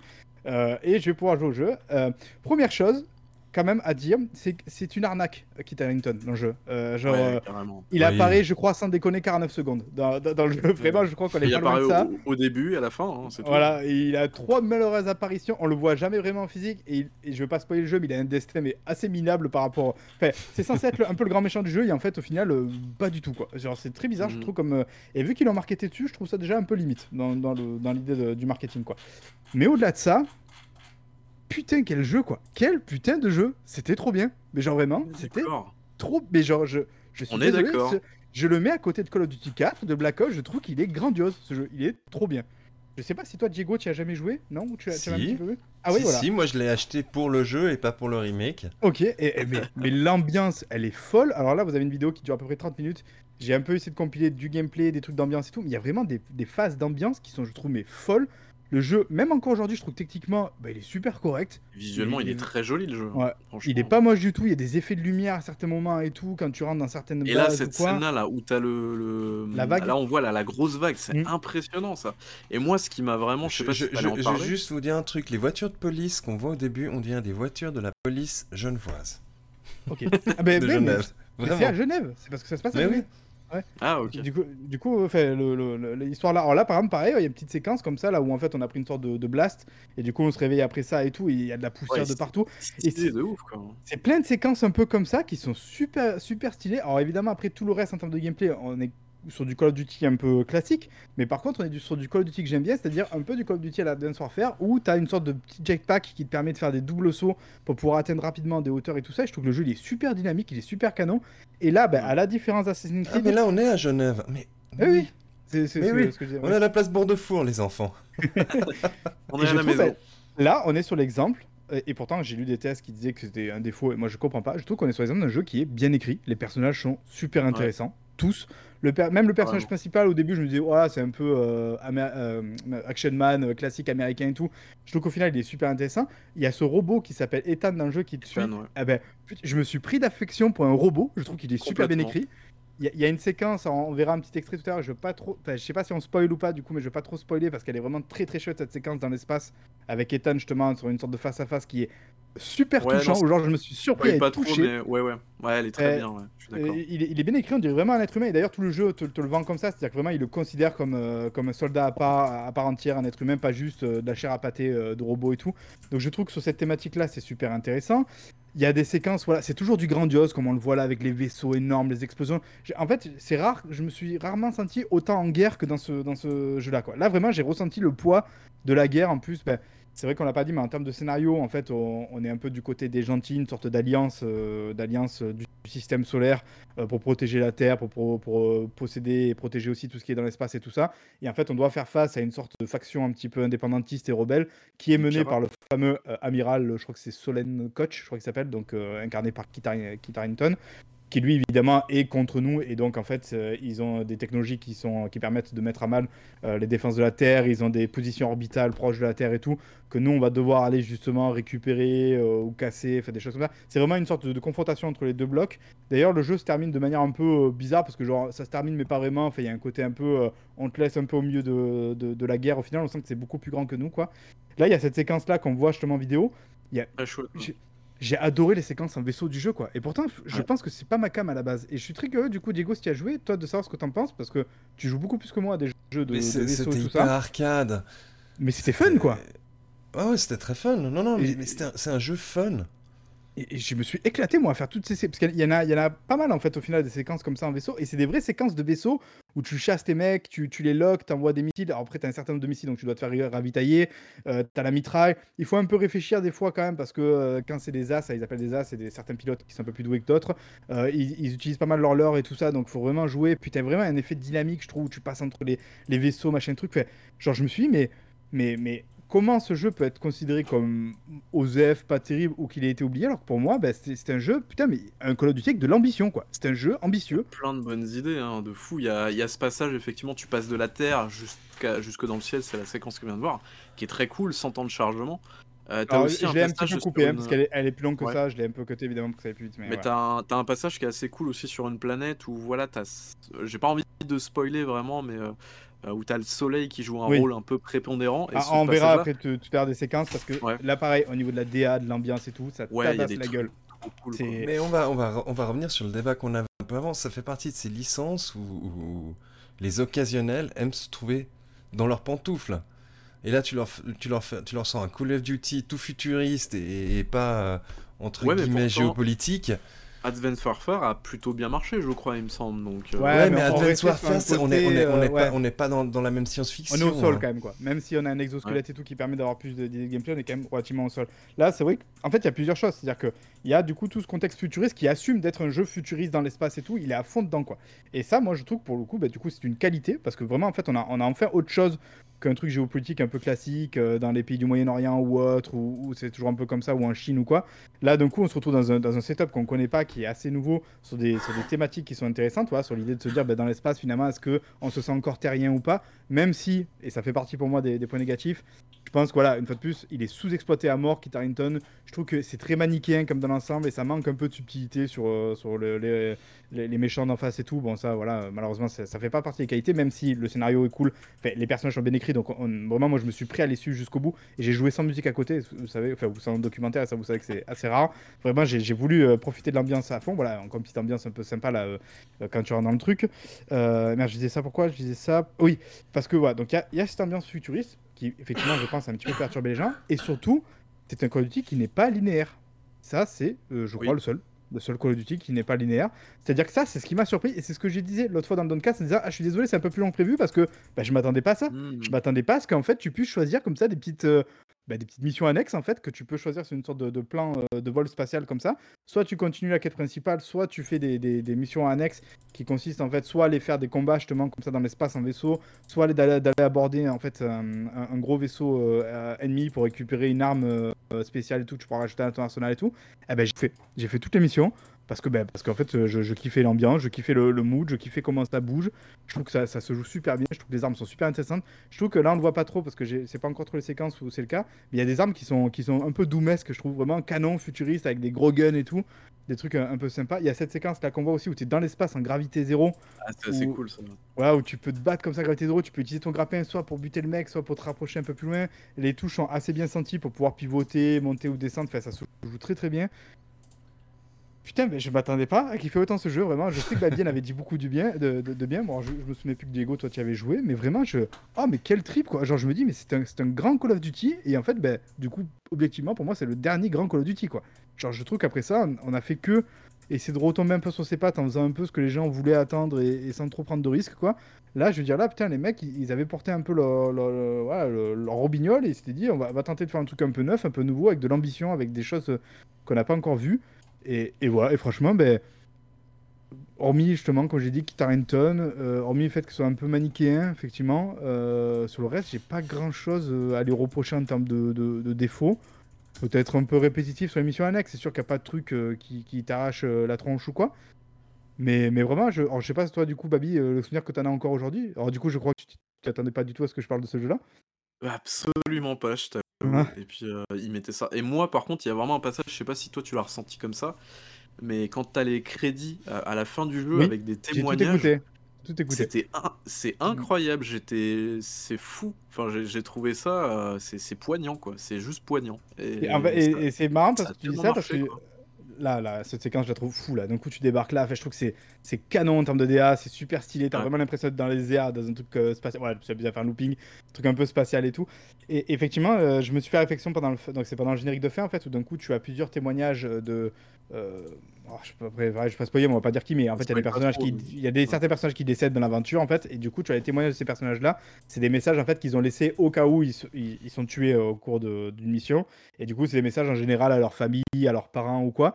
Et, euh, et c'est super bien écrit, c'est super, c'est super poignant, c'est bien doublé. Contrairement justement, je Ouais. disais tout à l'heure, par exemple, Assassin's Creed, là, c'est vraiment très bien doublé, c'est bien joué même en VF. Et pourtant, là, pareil, je l'ai lu parmi les défauts de certains tests, et je comprends pas, parce que pour moi, c'est vraiment pas un défaut loin de là, quoi. Euh, c'est un jeu qui se termine assez rapidement au final, hein. je crois qu'il y a moins de 10 heures quand même, hein, quand même euh, de, de jeu à compter. Ouais, ouais. Et je trouve qu'il est pas trop long, il est pas trop court. Euh, il est assez surprenant parce qu'à un moment donné, tu penses avoir fini, mais en fait, t'as pas vraiment encore fini. Euh, ils vont un peu jusqu'au bout des choses dans l'idée à la fin du jeu, euh, jusqu'au bout du bout sur, les intentions. C'est, je, je sais pas, j'essaie de réfléchir à des moments peut-être de jeu qui m'ont vraiment marqué. Mais il y, a la fameuse séquence, je sais pas si on a vu où, elle, va, passer. Il y a une séquence un peu en snipe, parce que évidemment, vous savez, dans Call of Duty, il y a toujours des séquences en sniper. Là, du coup, c'est une séquence en snipe, mais dans l'espace. Donc voilà, évidemment, ça s'adapte au truc. Là, c'est pareil, le, setup, il est. je trouve ça. Je trouve que visuellement, c'est super canon. Et pourtant, quand tu regardes, euh, je trouve qu'ils sont très malins parce qu'en fait, c'est pas, c'est pas du tout un open world le jeu, euh, pas du tout même. Mais t'as quand même, je trouve, toujours cette sensation d'être au milieu du géant, alors qu'au final, c'est très contrôlé, c'est très maîtrisé comme, euh, comme espace de jeu que tu as, quoi.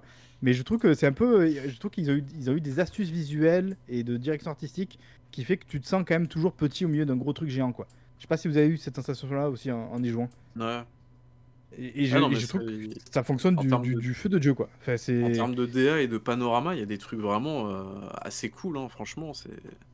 Ça et je trouve, très bien, quoi. Je trouve ça dommage de dire que du coup il a été confronté à Battlefield 1 qui avait quand même aussi sa proposition qui était du coup assez différente hein, mm. de celle-là avec ce côté historique mais revisité un petit peu euh, voilà propre et tout mais du coup un peu old school parce que je crois que c'est la première guerre mondiale si je dis pas de bêtises euh, Battlefield 1 c'est ça. Voilà donc il y avait quand même cette confrontation entre les deux entre donc cette proposition dans l'espace puis l'autre euh, ah là il y a un côté un peu Doom je trouve avec le, gros gun. Donc ce côté espace ce côté un petit peu historique à l'ancienne et tout. Et je trouve que du coup malheureusement le jeu est passé sous les radars qui mérite d'être joué. Si vraiment vous, enfin, vous, je sais pas vous aimez les FPS alors c'est un peu parce que je l'ai pas terminé, mais j'ai eu un peu une vibe Titanfall 2 en y jouant. Par moment. Ah Genre un, côté où tu sens des mecs qui s'éclatent, qui ont des idées, qui vont jusqu'au bout du truc. En plus, voilà, on l'a dit, ça bouge bien. Tu as, du jetpack un peu, donc ça fait un peu double saut. Tu peux courir sur les murs, donc voilà, qui rappelle du coup un petit peu euh, Titanfall. À des moments, tu dois te battre contre des, des sortes de gros robots. Alors toi, tu contrôles pas un robot directement, mais tu as des roquettes et tout pour aller les affronter et tout.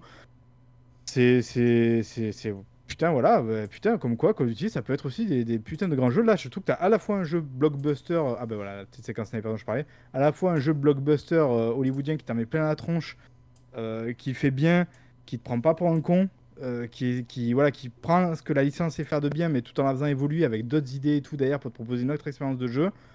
tu vois, je veux dire, objectivement, je, je, je, sais même pas si là aujourd'hui je suis pas en train de te dire c'est peut-être mon Call of Duty préféré tout court, quoi. Genre vraiment.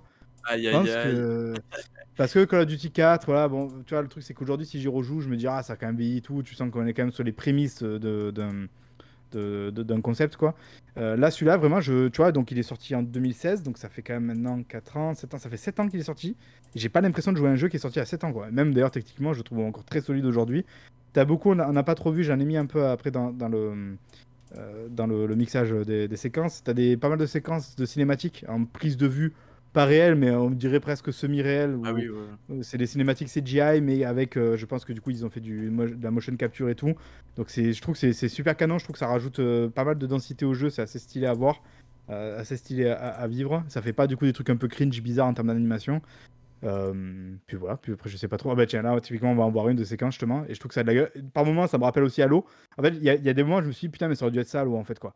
Genre ils auraient dû faire un truc comme ça, stylé, avec des largages super stylés avec des vaisseaux super stylés, des plans, euh, des plans euh, en DA qui sont ouf. C'est fou là.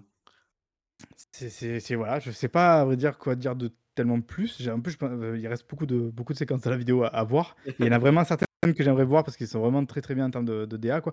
Là par exemple, on est à peu près au milieu du jeu, même pas, on est au, au premier tiers du jeu quoi, donc il reste encore pas mal de trucs. Mais en fait, c'est parce qu'à ce moment-là, moi j'avais déjà fait beaucoup de séquences annexes et compagnie que tu peux tu peux pas mal charbonner au début. Euh, t'as un petit côté aussi, ça c'est rigolo, t'as une armurerie, un peu euh, comme si t'étais en mode multi où tu peux choisir vraiment tes armes avant d'aller du coup en mission. Euh, le ah type d'arme que tu veux, voilà, être recommande, toi après tu peux rajouter si tu veux des accessoires ou pas, et d'où l'utilité du coup d'aller faire des missions annexes pour aller chercher certaines armes spécifiques et tout ça. Et là voilà, tu débarques sur la planète, t'as un point de vue qui est canon. Voilà, c'est une mission principale donc ça se voit tout de suite quoi, mais, mais je veux dire, j'ai été mais à fond dedans, à fond. Et voilà, et quel putain de jeu. Et je suis extrêmement content que ça soit en fait mon premier mal aimé parce que comme j'ai dit tout à l'heure, j'étais parti sur des jeux que je connaissais déjà. Alors, je vais pas les cramer maintenant parce que je pense que je les ferai justement mal aimés, auxquels j'ai déjà joué et tout. Et là, en fait, ça a été une double surprise d'y jouer, de pas m'attendre à l'aimer autant que ça. Et en fait, je l'ai vraiment aimé autant que ça. Surtout que, et c'est quand même assez fort, c'est rare, euh, j'ai joué au jeu, puis après, j'ai arrêté un petit moment parce que j'avais d'autres jeux qui étaient là auxquels je devais jouer et tout. Puis je l'ai repris et je suis instantanément rentré dedans et peut-être même encore plus qu'au début, quoi. Il y a des jeux comme ça où quand tu l'arrêtes et que tu le reprends après, euh, vu que tu plus dans, dans, le mood, tu plus dans le truc et tout, c'est assez dur à reprendre. Ben là, là, non, je trouve que ça marche et c'est efficace. Et, Et hormis du coup ces petits problèmes euh, de, de lag qu'il y a inhérent à la PS5, euh, j'ai pas grand chose de plus euh, à lui reprocher sur, sur le plan technique en plus. Donc euh, voilà, j'ai beaucoup parlé. Gauthier. euh. Gauthier 2016, non c'est ça, 2017, Bah, je du coup, je, j'ai- j'ai- Ouais, moi ouais, aussi, pareil là. Ah, Parce que ça, après, je sais pas du coup ce que en pensez dans le chat. Là, je vois quelqu'un qui dit, tu m'as. Bah, c'est je trouve la DA, voilà, la DA une fois de plus, elle t'a et j'ai j'ai pas souvenir d'un autre jeu comme ça, où tu tu en prends autant dans la tronche, où où il y a ces idées de de de DA, où il y a cette, heu, entre guillemets, «cette diversité de gameplay» parce que bon, ça reste du Call of Duty, mais tu as ces séquences du coup en en vaisseau. Ils arrivent toujours à à te disséminer ce côté un petit peu mise en scène très hollywoodienne, très tenue, scriptée, mais sans en faire trop. Heu, moi, il y a souvent des séquences qui m'emmerdent en général dans Call of Duty, genre, bah, typiquement Modern Warfare 2, je crois, d'ailleurs, Diego, tu avais joué toi aussi. Tu as tu sais, ces séquences où tu retrouves des prisonniers de tout, et du coup, tu dois aller prendre les mecs par derrière, te constituer des armes Ouais. et tout. Ça, moi, ces séquences, mais ça me casse les. les- les- voilà. Euh, c'est insupportable, je trouve. Surtout que. Et je pense que t'as bien résumé en disant que, que ce Call of Duty là, tu sens qu'ils se sont fait plaisir quoi. Les, les gars ils sont sortis puis ils ont été over the top quoi. Et, et- On, on fait ce qu'on sait faire et on se fait vraiment plaisir. On, on va dans un univers. et- et- et pour une fois. On peut tout faire. Voilà, c'est la, c'est la fameuse séquence dont je vous parlais là, avec, euh, avec le robot, où tu te retrouves comme ça dans l'espace avec enfin, le fond qui est extrêmement canon, qui est. Bon, j'étais, mais j'étais à fond dedans quoi. Et, et j'avais euh, du coup euh, madame qui me regardait en même temps, qui me disait genre, mais ça va pas, genre, et moi j'étais à fond, genre, mais attends, mais putain, mais. Super C'est le génial, quoi. Vas-y Diego, Ah, euh, mais- passe, passe le On truc, sait pas, on sait pas ce qui se passe. non, non, euh, j'ai coupé quand même justement pour pas aller Ah, ju- ok. jusqu'au bout du, du truc, mais voilà. Euh, voilà, là encore une séquence qui est fou, voilà. en- Ah, c'est en- les idées, les, voilà, comme tu dis, Diego, ouais, ils sont allés jusqu'au bout des idées. Et comme tu disais aussi, Babi, à la fin, tu as ces fameux trucs là de témoignages, donc ils te rajoutent en plus une couche. En plus, quand tu finis du coup générique à la fin, ils te mettent, tu sais, le fameux un peu message qu'il y a de manière assez classique à la fin d'un jeu, genre merci d'avoir joué au jeu et tout, euh, nous avons mis. Et là, pour une fois, j'y ai cru quoi. Genre, ce message-là, pour une fois, je me suis dit, ouais, je, je sens les gars que là, vous y avez mis vos tripes. Et, et je me mets à leur place du coup quand le jeu est sorti, qui s'est pris, même pas d'ailleurs, avant même qu'il sorte, qui s'est pris ce torrent de, Ouais. de- Ah là, on a la séquence dont tu parlais un petit peu, Babi, euh, sur, sur la planète avec le, la chaleur et tout, fait, pff, les effets euh, avec la poussière et tout. Ah, tu te tournes autour du, so- du soleil, là, où je sais pas ce que c'est là autour. Fait, pff. mais quelle régalade là. Je, je me suis arrêté, vraiment, moi j'ai pris le temps de m'arrêter, de, de kiffer, de regarder, de, de prendre le temps de regarder ça et tout. Fait, incroyable quoi. Et, et- et je me dis, je me mets à leur place quand le jeu est sorti, ou du coup un peu avant, où il s'est pris euh, ce torrent de, de, de- de merde ou de haine, où le jeu a été, je crois, l'une des balances les plus dislikes de l'histoire, euh, je crois, de, de, de, Call of Duty en plus, voilà, des trucs euh, comme ça. Et genre, je me dis, putain, mais quand tu as fait autant d'efforts, quand tu as essayé de faire des trucs, et, que je pense qu'objectivement, les mecs ont fait qu'il fallait faire à ce moment-là avec la série et tout, euh, bah, je pense que tu dois, tu dois un peu les boules, quoi. Te dire, putain, j'ai donné 3 ans de ma vie euh, pour ça. Parce qu'en plus, là, c'est à l'époque, il faut le rappeler dans, le contexte aussi. C'est au moment où ils sont passés à 3 ans de développement. Avant ça, c'était 2 ans pour chaque euh, Call of Duty. Là, il y avait un roulement qui, s'était pas, qui était passé à 3 ans avec donc Infinity euh, Ward. Tu avais aussi, euh, merde, celui de Black Ops, c'est Treyarch et c'est Jammer voilà, qui était du coup rentré dans la danse. Donc là, ils avaient un peu plus de temps pour faire ce qu'ils voulaient. Là, pareil, la séquence en termes d'ambiance et tout, on est presque sur du Fear, sur du Alien. Euh, enfin, du Alien, du Callisto Protocol ou je sais pas. Non, pas du Colonial Marine. Ouais, non, euh, pas celui-ci, ouais, isolation, pardon. Enfin voilà, fait genre, euh, presque, moi, des fois, en revoyant les vidéos que j'avais fait, je me suis dit, putain, mais on dirait du fake, la vidéo, enfin, on dirait du, tu sais, des, ces, ces séquences que tu vois, justement, le 3, les vertical slice et compagnie, où tu dis, non, mais ça tournera pas comme ça, là, tout est fait pour que, tout soit scripté et tout, mais, mais en fait, dans le jeu, c'est comme ça, quoi, et ça tourne comme ça, et t'es à fond dedans, quoi, t'es vraiment à fond dedans. Euh, super jeu, voilà, je sais pas, je sais pas quoi tellement en dire de plus, là, maintenant. Moi, je, si vous avez jamais joué ou si peut-être que vous avez un peu comme moi euh, un a priori un peu sur le jeu parce que voilà, le port s'est fait démonter à la sortie ou que vous êtes un peu même fatigué par Call of, donnez-lui peut-être sa chance parce que je pense que c'est un Call of qui peut vous réconcilier entre guillemets avec les Call of quoi. Euh, enfin, je trouve ça visuellement, euh, enfin vraiment euh, grande classe, très très très grande classe, très grand jeu, très grande classe. Pas parfait, mais Eh pas ben, loin d'être parfait. Je m'attendais à tout sauf à ça. Vraiment, c'est. Ouais, ouais, alors moi j'aurais pas attendu que Marc nous fasse un l'aimé sur un Call of. Bah hein, ouais, tu vois. Alors, Bien joué, Je suis- de toute bien façon, joué. je suis pas un éditeur de Call of. hein. Enfin, je, je, je suis ni un éditeur Non, de Call non, of. je sais, que t'es pas un Ah, et je hater. suis ni un, un fanboy vraiment trop loin de là aussi de Call of. Genre, euh, je. Ben voilà, moi vraiment, Modern Warfare 2 m'a gonflé. J'achèterai pas le 3 parce que ça m'a gonflé et que j'ai pas envie de, continuer d'y jouer. Donc je m'attendais pas effectivement entre temps à devoir. euh, ah, tiens, ça c'est euh, entre la 30e et 37e seconde d'apparition de, de Kit Harington dans le jeu.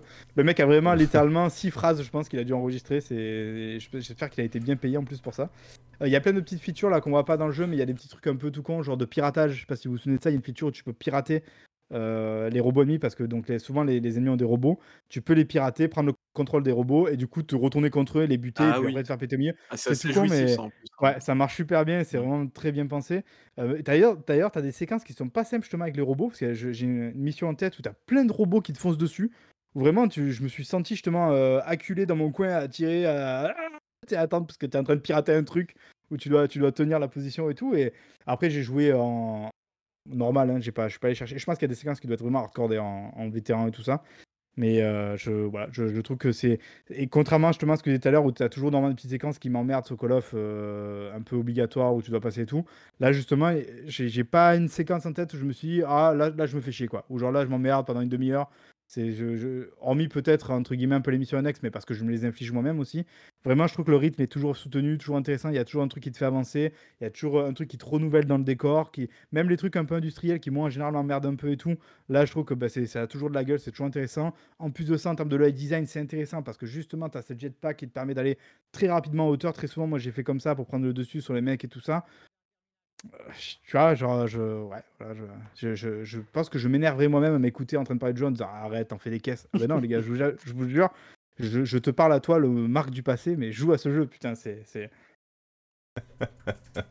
voilà, je pense que j'ai fait un petit peu le tour, je Ah bah écoute, heu, bonne surprise, c'est cool, tu m'as tellement donné envie de rejouer au jeu, c'est incroyable. Ouais, ouais, bravo Marc. même moi, j'ai presque envie d'y rejouer. Tu vois, je l'ai revendu entre-temps parce que j'avais besoin de le revendre pour autre chose et et presque je regrette en me disant genre, heu, peut-être que je le rachèterai sur Xbox, tu vois? En me disant genre, Mais tu l'auras dans le Game Pass bientôt, en plus, oui, c'est vrai, pour le coup, que vraiment ce petit côté là des frises là qui est super emmerdant sur PC ça c'est vraiment un truc, je sais pas si c'est le cas de beaucoup de jeux justement rétro sur PlayStation 5, mais justement dès que j'ai installé, que j'ai lancé, que j'ai eu ce petit pop-up genre: «Attention, heu heu, ce jeu n'est pas totalement optimisé», je sais pas quoi, donc vous pouvez avoir des tu sais au début je me disais: «Ouais, il te dit ça, mais en vrai ça ça va aller quoi». Ah non, tu as quand même des frises, toutes les toutes les minutes à peu près, tu as une sorte de de frise de 2-3 secondes qui est bien bien chiante, bien relou. Donc heu, voilà. Voilà. Parce qu'il utilise pas le SSD magique à son plein potentiel, c'est Ouais, pour ça je pense. C'est c'est ouais, après j'imagine surtout qu'il a pas été optimisé pour la PS5 parce que tout le monde a oublié ce jeu. Ah si, là, c'est peut-être là, le on a eu une petite séquence en fait où on poursuit un mec qu'on est censé justement, heu, chasser et compagnie et là le script fait que même si tu lui tires dans le dos, heu, le mec il ressent rien parce que, évidemment la La la suite des événements fait que C'est la tu es base. censé aller au bout du script quand même quoi. Bon ça voilà, ça c'est ça reste Call of Duty quand même quoi. Voilà. OK. Top. Merci Marc. Yes. rien, mais, heu, merci Babi surtout de de m'avoir remis sur la voie de Ah bah, Warfare. le meilleur Call of, hein, je l'avais annoncé. Très très cool, très, très cool. Heu, petit tour de table maintenant, Diego? Ouais. On fait ça? Ouais, mais oui, avec plaisir. OK. Est-ce que tu nous Plaisir. ferais pas les tiens pour commencer, Diego? Mais, mais les. pour- pourquoi parler au pluriel? Aïe. Non, non, c'est pas vrai. C'est pas vrai. Baby, c'est euh, que, que j'ai continué à jouer à, à Cyberpunk, oui, à son extension. puisque Diego a atteint les 100 heures de jeu sur le jeu. C'était Et, et, euh, il, il est. à chaque fois que j'y joue, comme je disais la dernière fois, je suis triste du- de ce que le jeu aurait pu être. Et, et- et je boude pas mon plaisir et je continue. Et malheureusement, je suis retombé dans une boucle. Je suis retombé dans Satisfactory. Ouais, la drogue, Ce- ce la jeu- drogue. Ce, jeu est toujours aussi incroyable. On est à l'update 8. Il est toujours pas sorti en. Il est encore en accès anticipé. C'est vrai ça. Et C'est pour ça que tu en parlais tout à l'heure? Diego a encore un De quoi? là, dans, dans de l'optimisation où, où vraiment on regarde les, les, les entrées-sorties des tapis roulants, etc. Et bah, excellent jeu, excellent jeu. Pour, Ouais, pour c'est- ceux qui aiment. Quand tu euh, rentres dedans, c'est trop, c'est tellement addictif. Moi, je te dis, euh, quand le jeu est sorti, j'ai lui ai mis, euh, je lui ai mis 35 heures en une semaine. hein. C'était un truc de fou. hein, C'est, c'est terrible. Bah, hein. Quand tu tombes Je- dedans, c'est. Je me moque beaucoup de vous sur ce jeu-là, mais je suis sûr que si j'y joue, euh, je suis capable aussi de rentrer dans ce truc-là. Quoi. Ouais. Ah, il est. oh. Des- en fait, Il y, a- il y a juste le, le- le tout début qui est, qui est un peu long, puis après tu commences à. Je sais pas, j'en suis à ma 3-4ème run hein, maintenant. et, et après tu commences à comprendre comment faire les choses et, et ça devient fou. Puis bon, maintenant je tombe sur des vidéos de types qui montent des usines complètement Ouais. démentielles. Et puis après, tu, Non, commences, à, c'est tu un- commences à regarder les, les setups de tes, de, comment dire, de, de tes tapis roulants pour savoir comment optimiser au mieux le tracé de machin, ceci, cela et tout, pour que ça soit.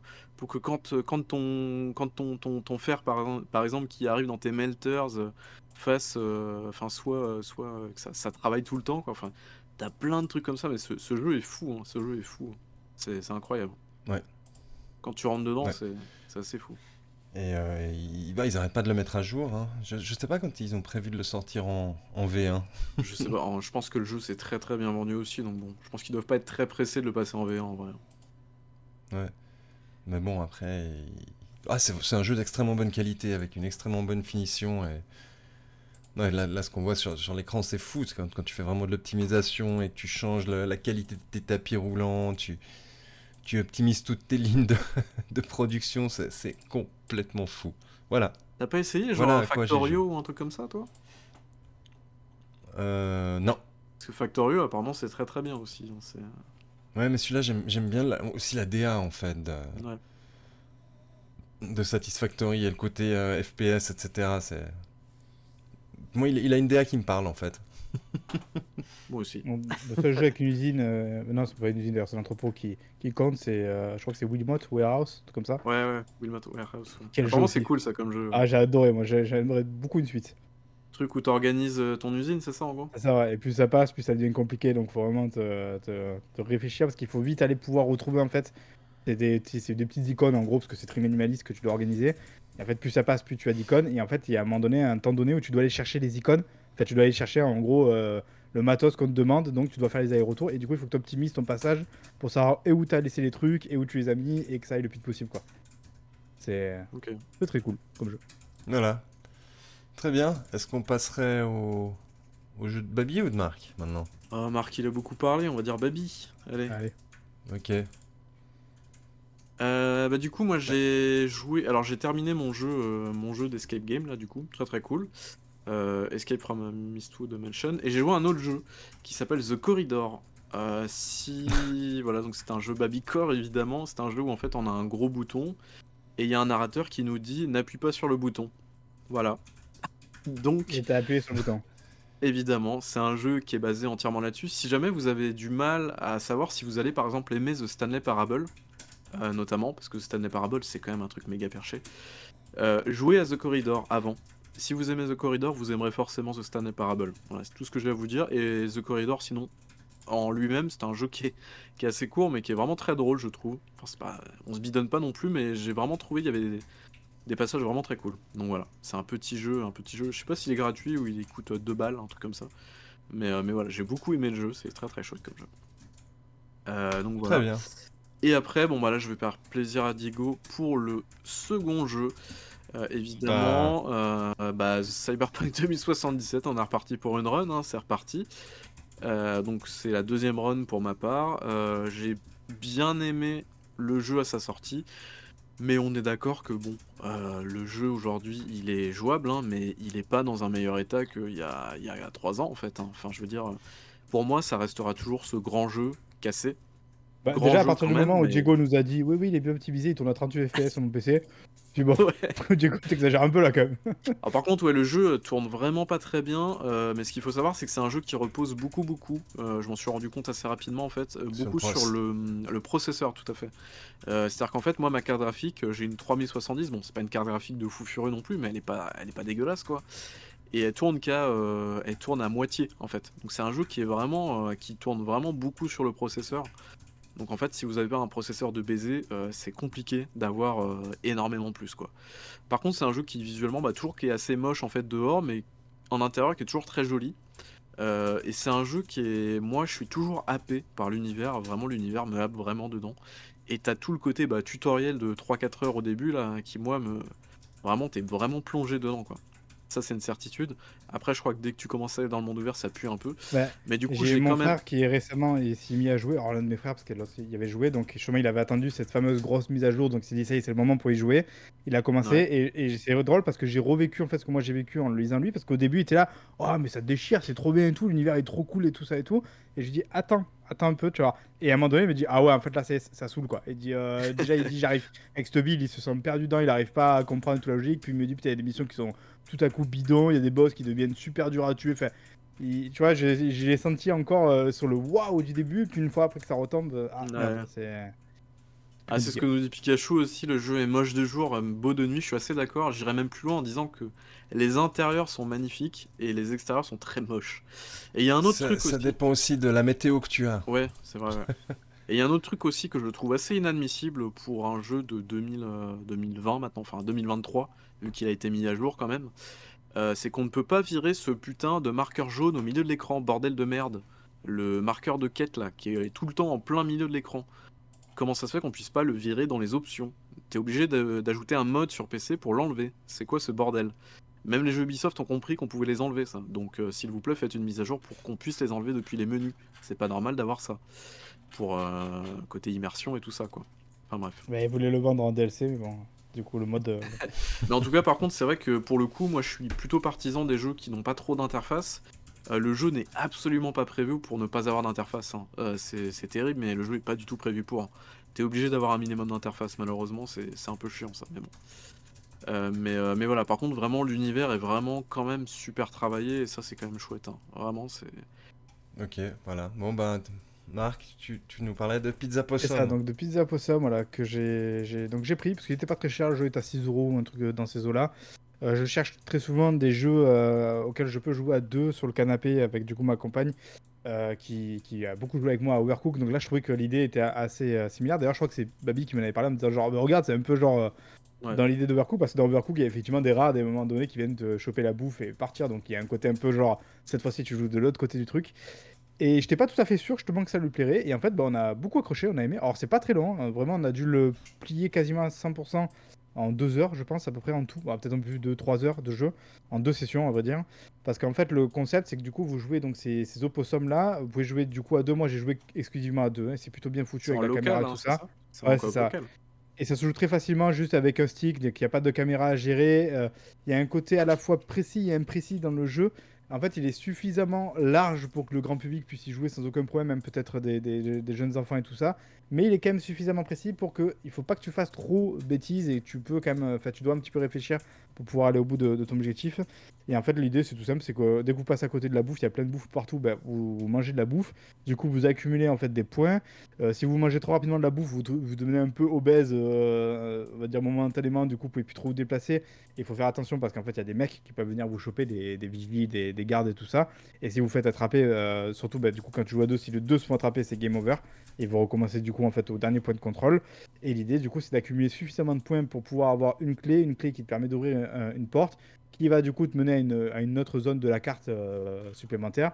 Et au final, au bout de, je sais pas, 5, 6, 7 zones, sachant que tu peux skipper certaines zones. Donc tu peux ne pas tout faire dans la map, c'est à toi de, choisir ton parcours, parce que l'idée c'est d'arriver tout en haut, de manger la grosse pizza euh, du boss. Une fois que tu as mangé la grosse pizza du boss, tu gagnes une couronne. Et normalement, le but ultime du jeu, c'est en fait de réussir à avoir trois couronnes, c'est-à-dire de manger trois fois la pizza, sauf que à partir de la deuxième et la troisième pizza, si tu te fais choper, si tu as un game over, ben, tu recommences à zéro, à zéro couronne du, tout début. Ah ouais. Ouais, donc la première fois, ça nous a fait un peu drôle parce qu'on n'avait pas capté le truc. donc, euh, un... un roguelike en fait, ton truc. Un roguelite. Euh, bah, du coup, oui, mais sans l'idée que ça change parce que les, les, niveaux ne changent pas justement. Et d'ailleurs, vu que les, les, niveaux ne changent pas, c'est à toi après de, de, connaître un peu tes niveaux, de savoir par où passer de manière optimale pour avoir le plus de bouffe. Bon, la bouffe réapparaît, hein, mais pour avoir le plus de bouffe, pour te cacher et tout, pour skipper certaines zones qui sont pas forcément utiles. Et, et du coup, ben, en fait, au final, ça va. Ça reste très accessible parce qu'on a fini par y arriver voilà, au bout de 2-3 heures euh, en s'organisant plutôt bien, quoi. Euh, mais voilà, mais, c'est vrai que ce moment ça nous a surpris quand on s'est fait choper que d'un coup on revient à zéro, fait ah merde, ah d'accord, ah, donc là il faut pas se faire choper. La première fois, tu peux te faire choper, t'as des points de contrôle, mais à partir de la deuxième couronne, il faut plus se faire choper quoi. Genre, il y en a un qui peut se faire choper et venir libérer, l'autre, mais par contre, si les deux se font choper, euh, c'est game over quoi. Donc il faut vraiment réfléchir, faut pas te jeter dans le tas. T'as des petits items qui te permettent, genre par exemple, de les enfumer, de te déguiser en, chien, donc de passer inaperçu auprès des autres et tout. Fait, voilà, c'est pas cher, c'est assez rapide, c'est très malin, c'est très rigolo à jouer à deux. Voilà, si vous cherchez un petit jeu canapé, ça peut. C'est hyper, feel good en plus comme jeu. Mmh. c'est vraiment, vraiment très sympa quoi. Et je, du coup, on n'arrive pas à retrouver pour l'instant notre jeu pour, pour enchaîner après ça, mais voilà, on a joué du coup à d'autres trucs. Euh, Diego, tu peux mettre la deuxième vidéo parce que j'ai du coup évidemment joué à autre chose. Et, j'ai joué du coup à Forza Motorsport 8, enfin, ou Forza Motorsport mmh. tout court, parce que c'est comme ça qu'il s'appelle qui est du coup le tout nouveau Forza Motorsport que j'attends depuis assez longtemps parce que je le rappelle, moi j'avais zappé le 7 à l'époque pour justement euh, couper un peu avec Forza Motorsport. Je ne savais pas du coup que j'allais couper 6 ou 7 ans avec, donc j'ai vraiment attendu très longtemps de jouer à celui-ci. J'en attendais beaucoup, justement parce qu'ils avaient dit qu'ils allaient prendre leur temps, qu'ils allaient refaire un moteur, qu'ils allaient un peu repenser le jeu. Et autant j'avais aucune euh, hésitation sur le fait que ça allait très bien se jouer, et c'est le cas, ça se joue très bien, le, fil du jeu est, génial en termes d'inertie, de physique et tout de bagnole. C'est, vraiment c'est un kiff très bizarre parce que c'est un jeu auquel tu vois à l'extérieur, tu dis oh, je vais pas me faire chier à jouer encore un jeu avec un jeu circuit, machin truc et tout. Mais quand il joue, ah bah, c'est tellement bien, en fait, ça se joue tellement bien manette en main que bah, tu te prends à faire des tours et tout, et à jouer, et à, attaquer les voitures dans l'intérieur, machin truc et tout. Ça, ça se joue plutôt bien. Bah, là où je suis déçu, c'est un peu tout le reste, parce que mm, déjà, même graphiquement, c'est super inégal. À des moments, c'est vraiment joli, voire très joli, certaines conditions, avec de la pluie, avec euh, les effets de lumière, tout ça et tout. Tu as plusieurs modes de, hum, graphisme. Tu as le, bon, le graphisme tout court, je vais pas y jouer parce que je crois qu'on est capé à 30 FPS. Pour moi, c'est un non-sens ce genre de jeu. Mais après, par contre, tu as le mode performance tout court ou le mode performance euh, ray tracing. Au début, j'avais pris le mode performance ray tracing, puis finalement, je suis repassé au mode performance. Je trouve que c'est un peu mieux en termes de rendu, parado- paradoxalement. Je pense que ça bouffe un peu trop, peut-être le ray tracing. Il y a des moments où tu vois les, les textures qui n'ont pas chargé sur la bagnole ou des trucs euh, assez dégueux comme ça qui sont, qui sont vraiment très curieux. Il y a une sorte de voile blanc un peu fade aussi bizarre sur les couleurs. Je sais pas si c'est un vrai parti pris ou si c'est euh, bah, qu'ils ont un peu déconné sur certains trucs. Non, je crois qu'ils ont dit qu'ils allaient le corriger par un patch. Ouais, Je crois que que c'est un, c'est un hommage à Zelda, non? C'est pas ça? Ouais, bah c'est ça, ça fait un peu, ça fait un peu ce voile-là bizarre, dégueulasse. Curieux. Et du coup, c'est vraiment dommage. Alors, des fois, quand tu prends mode photo, là, il y a pas longtemps, j'ai vu de screen, vraiment, c'est dans le détail, c'est pas dégueu, c'est joli. Je suis un peu déçu par la vue intérieure aussi, parce que moi, je joue pas mal en vue intérieure, j'aime bien euh, jouer avec la vue intérieure. Et dans les Forza Horizon, je la trouve vraiment canon, cette vue. Là, je suis un peu moins emballé, parce que je trouve ça très curieux. Là aussi, euh, en fait, je sens pas un gros gap, en fait, avec le 7, enfin, avec le 6 et 7. Donc, c'est un peu bizarre, parce qu'on a quand même sauté une génération. Les mecs sont repartis sur un nouveau moteur, alors peut-être qu'après, il leur faut le temps de vraiment bien le maîtriser et tout. Ils souffrent un peu des comparaisons par moment avec euh, Gran Turismo, même si euh, apparemment manette en main c'est quand même plus sympa euh, Forza. Et après au-delà de ça, ben, c'est surtout le mode carrière qui est qui est pas sexy pour un sou, qui est inintéressant, ça donne pas envie de progresser. Même l'interface, elle est, elle est, elle est entre guillemets super sobre, donc j'imagine soi-disant classe, mais du coup en fait c'est froid et ça donne pas non plus, c'est pas chaleureux, ça donne pas envie d'avancer. Et puis même au début du jeu, tu dois taper toute une sorte de tuto que tu peux pas zapper avec une meuf qui parle, c'est c'est relou quoi. Ceci, ce sont les essais, ça vous permettra de pouvoir essayer. Et toi, t'es là, mais je m'en fous en fait, je veux jouer, tu vois, laisse-moi jouer quoi. Et, en plus de ça, il y, a- y y a ce truc là, genre en fait, à chaque course, tu dois faire des tours d'essai, tu dois faire au moins 3 tours d'essai à valider pour ensuite aller faire la course. Donc tu fais, oh, mais artificiellement, genre vous avez gonflé le, euh, la durée de vie, ça se passe comment? Alors tu peux les zapper, hein, les, les trucs, en faisant start, quitter. Voulez-vous quitter euh, les essais? Oui, fait, tu vois, euh, c'est un peu lourdingue. Il y a plein de trucs un peu bizarres comme ça, et en fait, on a un peu l'impression de voir un jeu service. Je pense qu'en fait, c'est un jeu service, et je crois qu'ils l'ont plus ou moins admis à demi-mot, que le truc va être alimenté dans le temps et compagnie. Je pense que c'est pour ça qu'il s'appelle Forza Motorsport tout court. Je pense qu'il n'y en aura qu'un sur cette génération, et qui va être alimenté petit à petit. Mais du coup, bon, bah, voilà. Je, suis- je suis vraiment mi-figue, mi-raisin, parce que c'est aussi génial manette en main que sur tout le reste, tout l'enrobage et, et la manière de progresser et tout. Je trouve que c'est très décevant. J'ai pas trop compris ce qu'ils ont foutu pendant toutes ces années, donc euh, voilà, c'est un peu semi-décevant, quoi. Et c'est extrêmement mal optimisé sur PC. Ouais, bon, bah, ça. Voilà. Mais, mais j'ai l'impression que ça commence à devenir une, euh, je sais pas comment on dit, une, une maraude, non, je sais pas comment on dit, euh, chez Microsoft. Genre, quand tu vois Halo Infinite, où bah, c'est toujours pareil, le jeu il sort, mais en fait il a pas tous les modes qui étaient annoncés, et en fait il va falloir attendre plusieurs mois.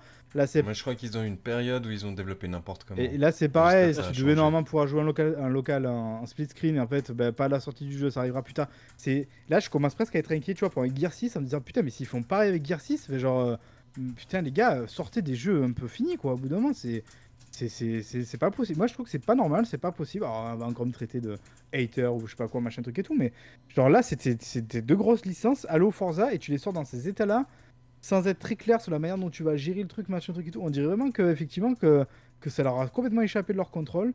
Et, et- et là, je me dis, bah, putain, en fait, maintenant, c'est Forza Horizon, le gros banger, en plus, c'est grand public par rapport à Forza Motorsport de, de la console. Et je trouve que du coup, Motorsport, même si une fois de plus, c'est un jeu de niche par rapport à Horizon, bah, il souffre quand même, malgré tout, la comparaison entre les deux, quoi. Euh, et l'élève a dépassé le maître, entre guillemets, un petit peu, même si je pense que l'un et l'autre s'appuient sur les technologies euh, de, bah, de, d'antenne, quand même.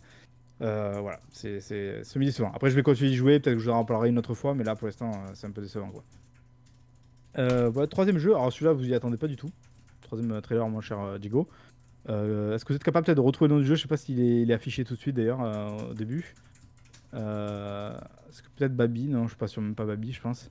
Pourquoi Baby tout de suite là? Bah, c'est le jeu un peu bizarre, peut-être que. Qu'est-ce que c'est vous- que cette Non, merde dit rien du tout. Ah putain, avez, c'est pas. euh, vous avez joué à Burnout, Ah, c'est- j'imagine. C'est pas les trucs euh, avec le jeu de golf là, non C'est pas les mêmes développeurs ou je sais pas quoi là? Truc. euh, Ah, je sais pas si c'est le développeur, mais c'est en fait pour tous ceux qui ont joué un, un jour à Burnout, euh, certains des anciens opus, il y avait toujours ce mode de jeu, je crois, qui s'appelait Crash, où en fait l'idée c'était d'aller dans un trafic, de se cracher et de faire le plus de, de- de points possible en faisant des combos de crash, machin truc et tout. Et en fait, ça c'est un jeu qui est entièrement dédié à, à- à cette idée-là. Euh, Madame a adoré ce mode en fait à l'époque quand elle jouait à, à Burnout. Donc euh, quand je lui ai dit, Ah, attends, il y a un jeu Danger qui est. Zone, ouais, ok. Ouais, il y a un jeu qui est dédié juste à ça. Elle m'a dit, ah, je veux y jouer. Donc, du coup, on l'a pris. euh, Bon, ça fait un petit moment que je l'ai, mais là, du coup, vu qu'on cherchait de nouveaux jeux auxquels jouer, on l'a réinstallé, on y joue. Et en vrai, bon, on se passe la manette, on fait chacun un tour. Et C'est simplé, mais ça va. C'est rigolo, c'est efficace. C'est un petit jeu rigolo, euh, simplé, mais, efficace, qui est pas extraordinaire, qui casse pas trop patin canard, mais voilà, ça nous a permis un peu de rigoler. Euh, et du coup, dernier trailer, je me souviens plus. Ah, si, oui. Alors là, c'est.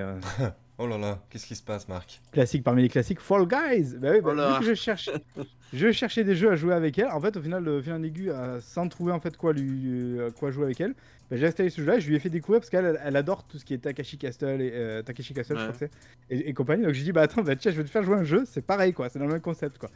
Et, j'ai trouvé ça assez intéressant à voir jouer en fait parce que c'est, elle est néophyte totale dans les jeux. Vraiment, elle joue à très très peu de jeux. Et il faut pas qu'il y ait trop de caméras et tout à bouger compagnie. Bon là, c'est un peu compliqué des fois avec la caméra. Mais justement, j'étais assez intéressé de voir comment elle va s'en sortir avec ça. Et en fait, c'est même super fun à regarder, quoi. Elle était à côté, à regarder. Et, vraiment, parce qu'en plus, elle- plusieurs fois, elle est arrivée, genre, il restait plus qu'une place. Elle, elle a sauté dans la ligne d'arrivée pour se lancer. Et en fait, tu, tu te prends au jeu. Et genre, vraiment, je me suis levé de canapé et tout, en faisant genre, ouais, et tout, quand elle est passée et tout. Et, et c'est tout con, mais je trouve que ça marche super bien, quoi. On y avait joué, je crois, une soirée ou deux, là, ensemble. Et je Ouais. trouve que c'est- c'est c'est- c'est super euh, malin et ça marche super bien, quoi. C'est super fun à jouer, quoi. Donc, euh, donc quoi. J'aurais fait peut-être essayé euh, Human Fall Flat aussi. Je sais pas si ça peut marcher Si, ou j'ai joué avec elle. Ouais. Ouais. J'ai un petit peu joué avec elle. On n'a pas fini le jeu, mais effectivement, c'était rigolo. Après, là, pour elle, c'est un peu compliqué, Human Fall Flat, parce que c'est quand même un peu. euh, je trouve Alors, que... Je crois que c'est- compliqué pour tout le monde, hein, Human Fall Flat. Ouais, ouais parce qu'il faut maintenir les gâchettes et tout. La physique qui est un peu bizarre et tout. Fait, euh, Ouais. On avait joué d'ailleurs un peu, c'est vrai que je l'ai pas mis là à Animal, partie Animal, je sais plus si j'en avais parlé oui, la dernière fois. Animal, ouais. Voilà. Et justement, je trouvais qu'un peu la physique de, de Human Fall Flat. Voilà, et c'est tout pour mon tour de table. Mais parfait, c'était un tour de table bien chargé, Mm. Marc. Ouais, pour une fois, ouais. Eh ben, en plus du mal aimé incroyable, je m'y attendais Eh pas ouais. du tout. Eh, Ouais, j'ai parlé, ça. euh, les gars, j'ai la, la Marc gorge a tout sèche. hein. donné. Euh, Ouais, Là, ouais. là, ju- là, jusqu'à l'épisode euh, 115, il va plus rien faire. Ah voilà, voilà les gars, doigt de pied en éventail. Allez Babi, c'est à toi. Quel schlag. Euh, bah, je pense qu'on est pas mal. Euh, Est-ce que ce serait pas le moment de se dire au revoir? Parce que Tout on a fait, un gros épisode finalement. On a fait quasiment deux heures là, je crois. Ouais.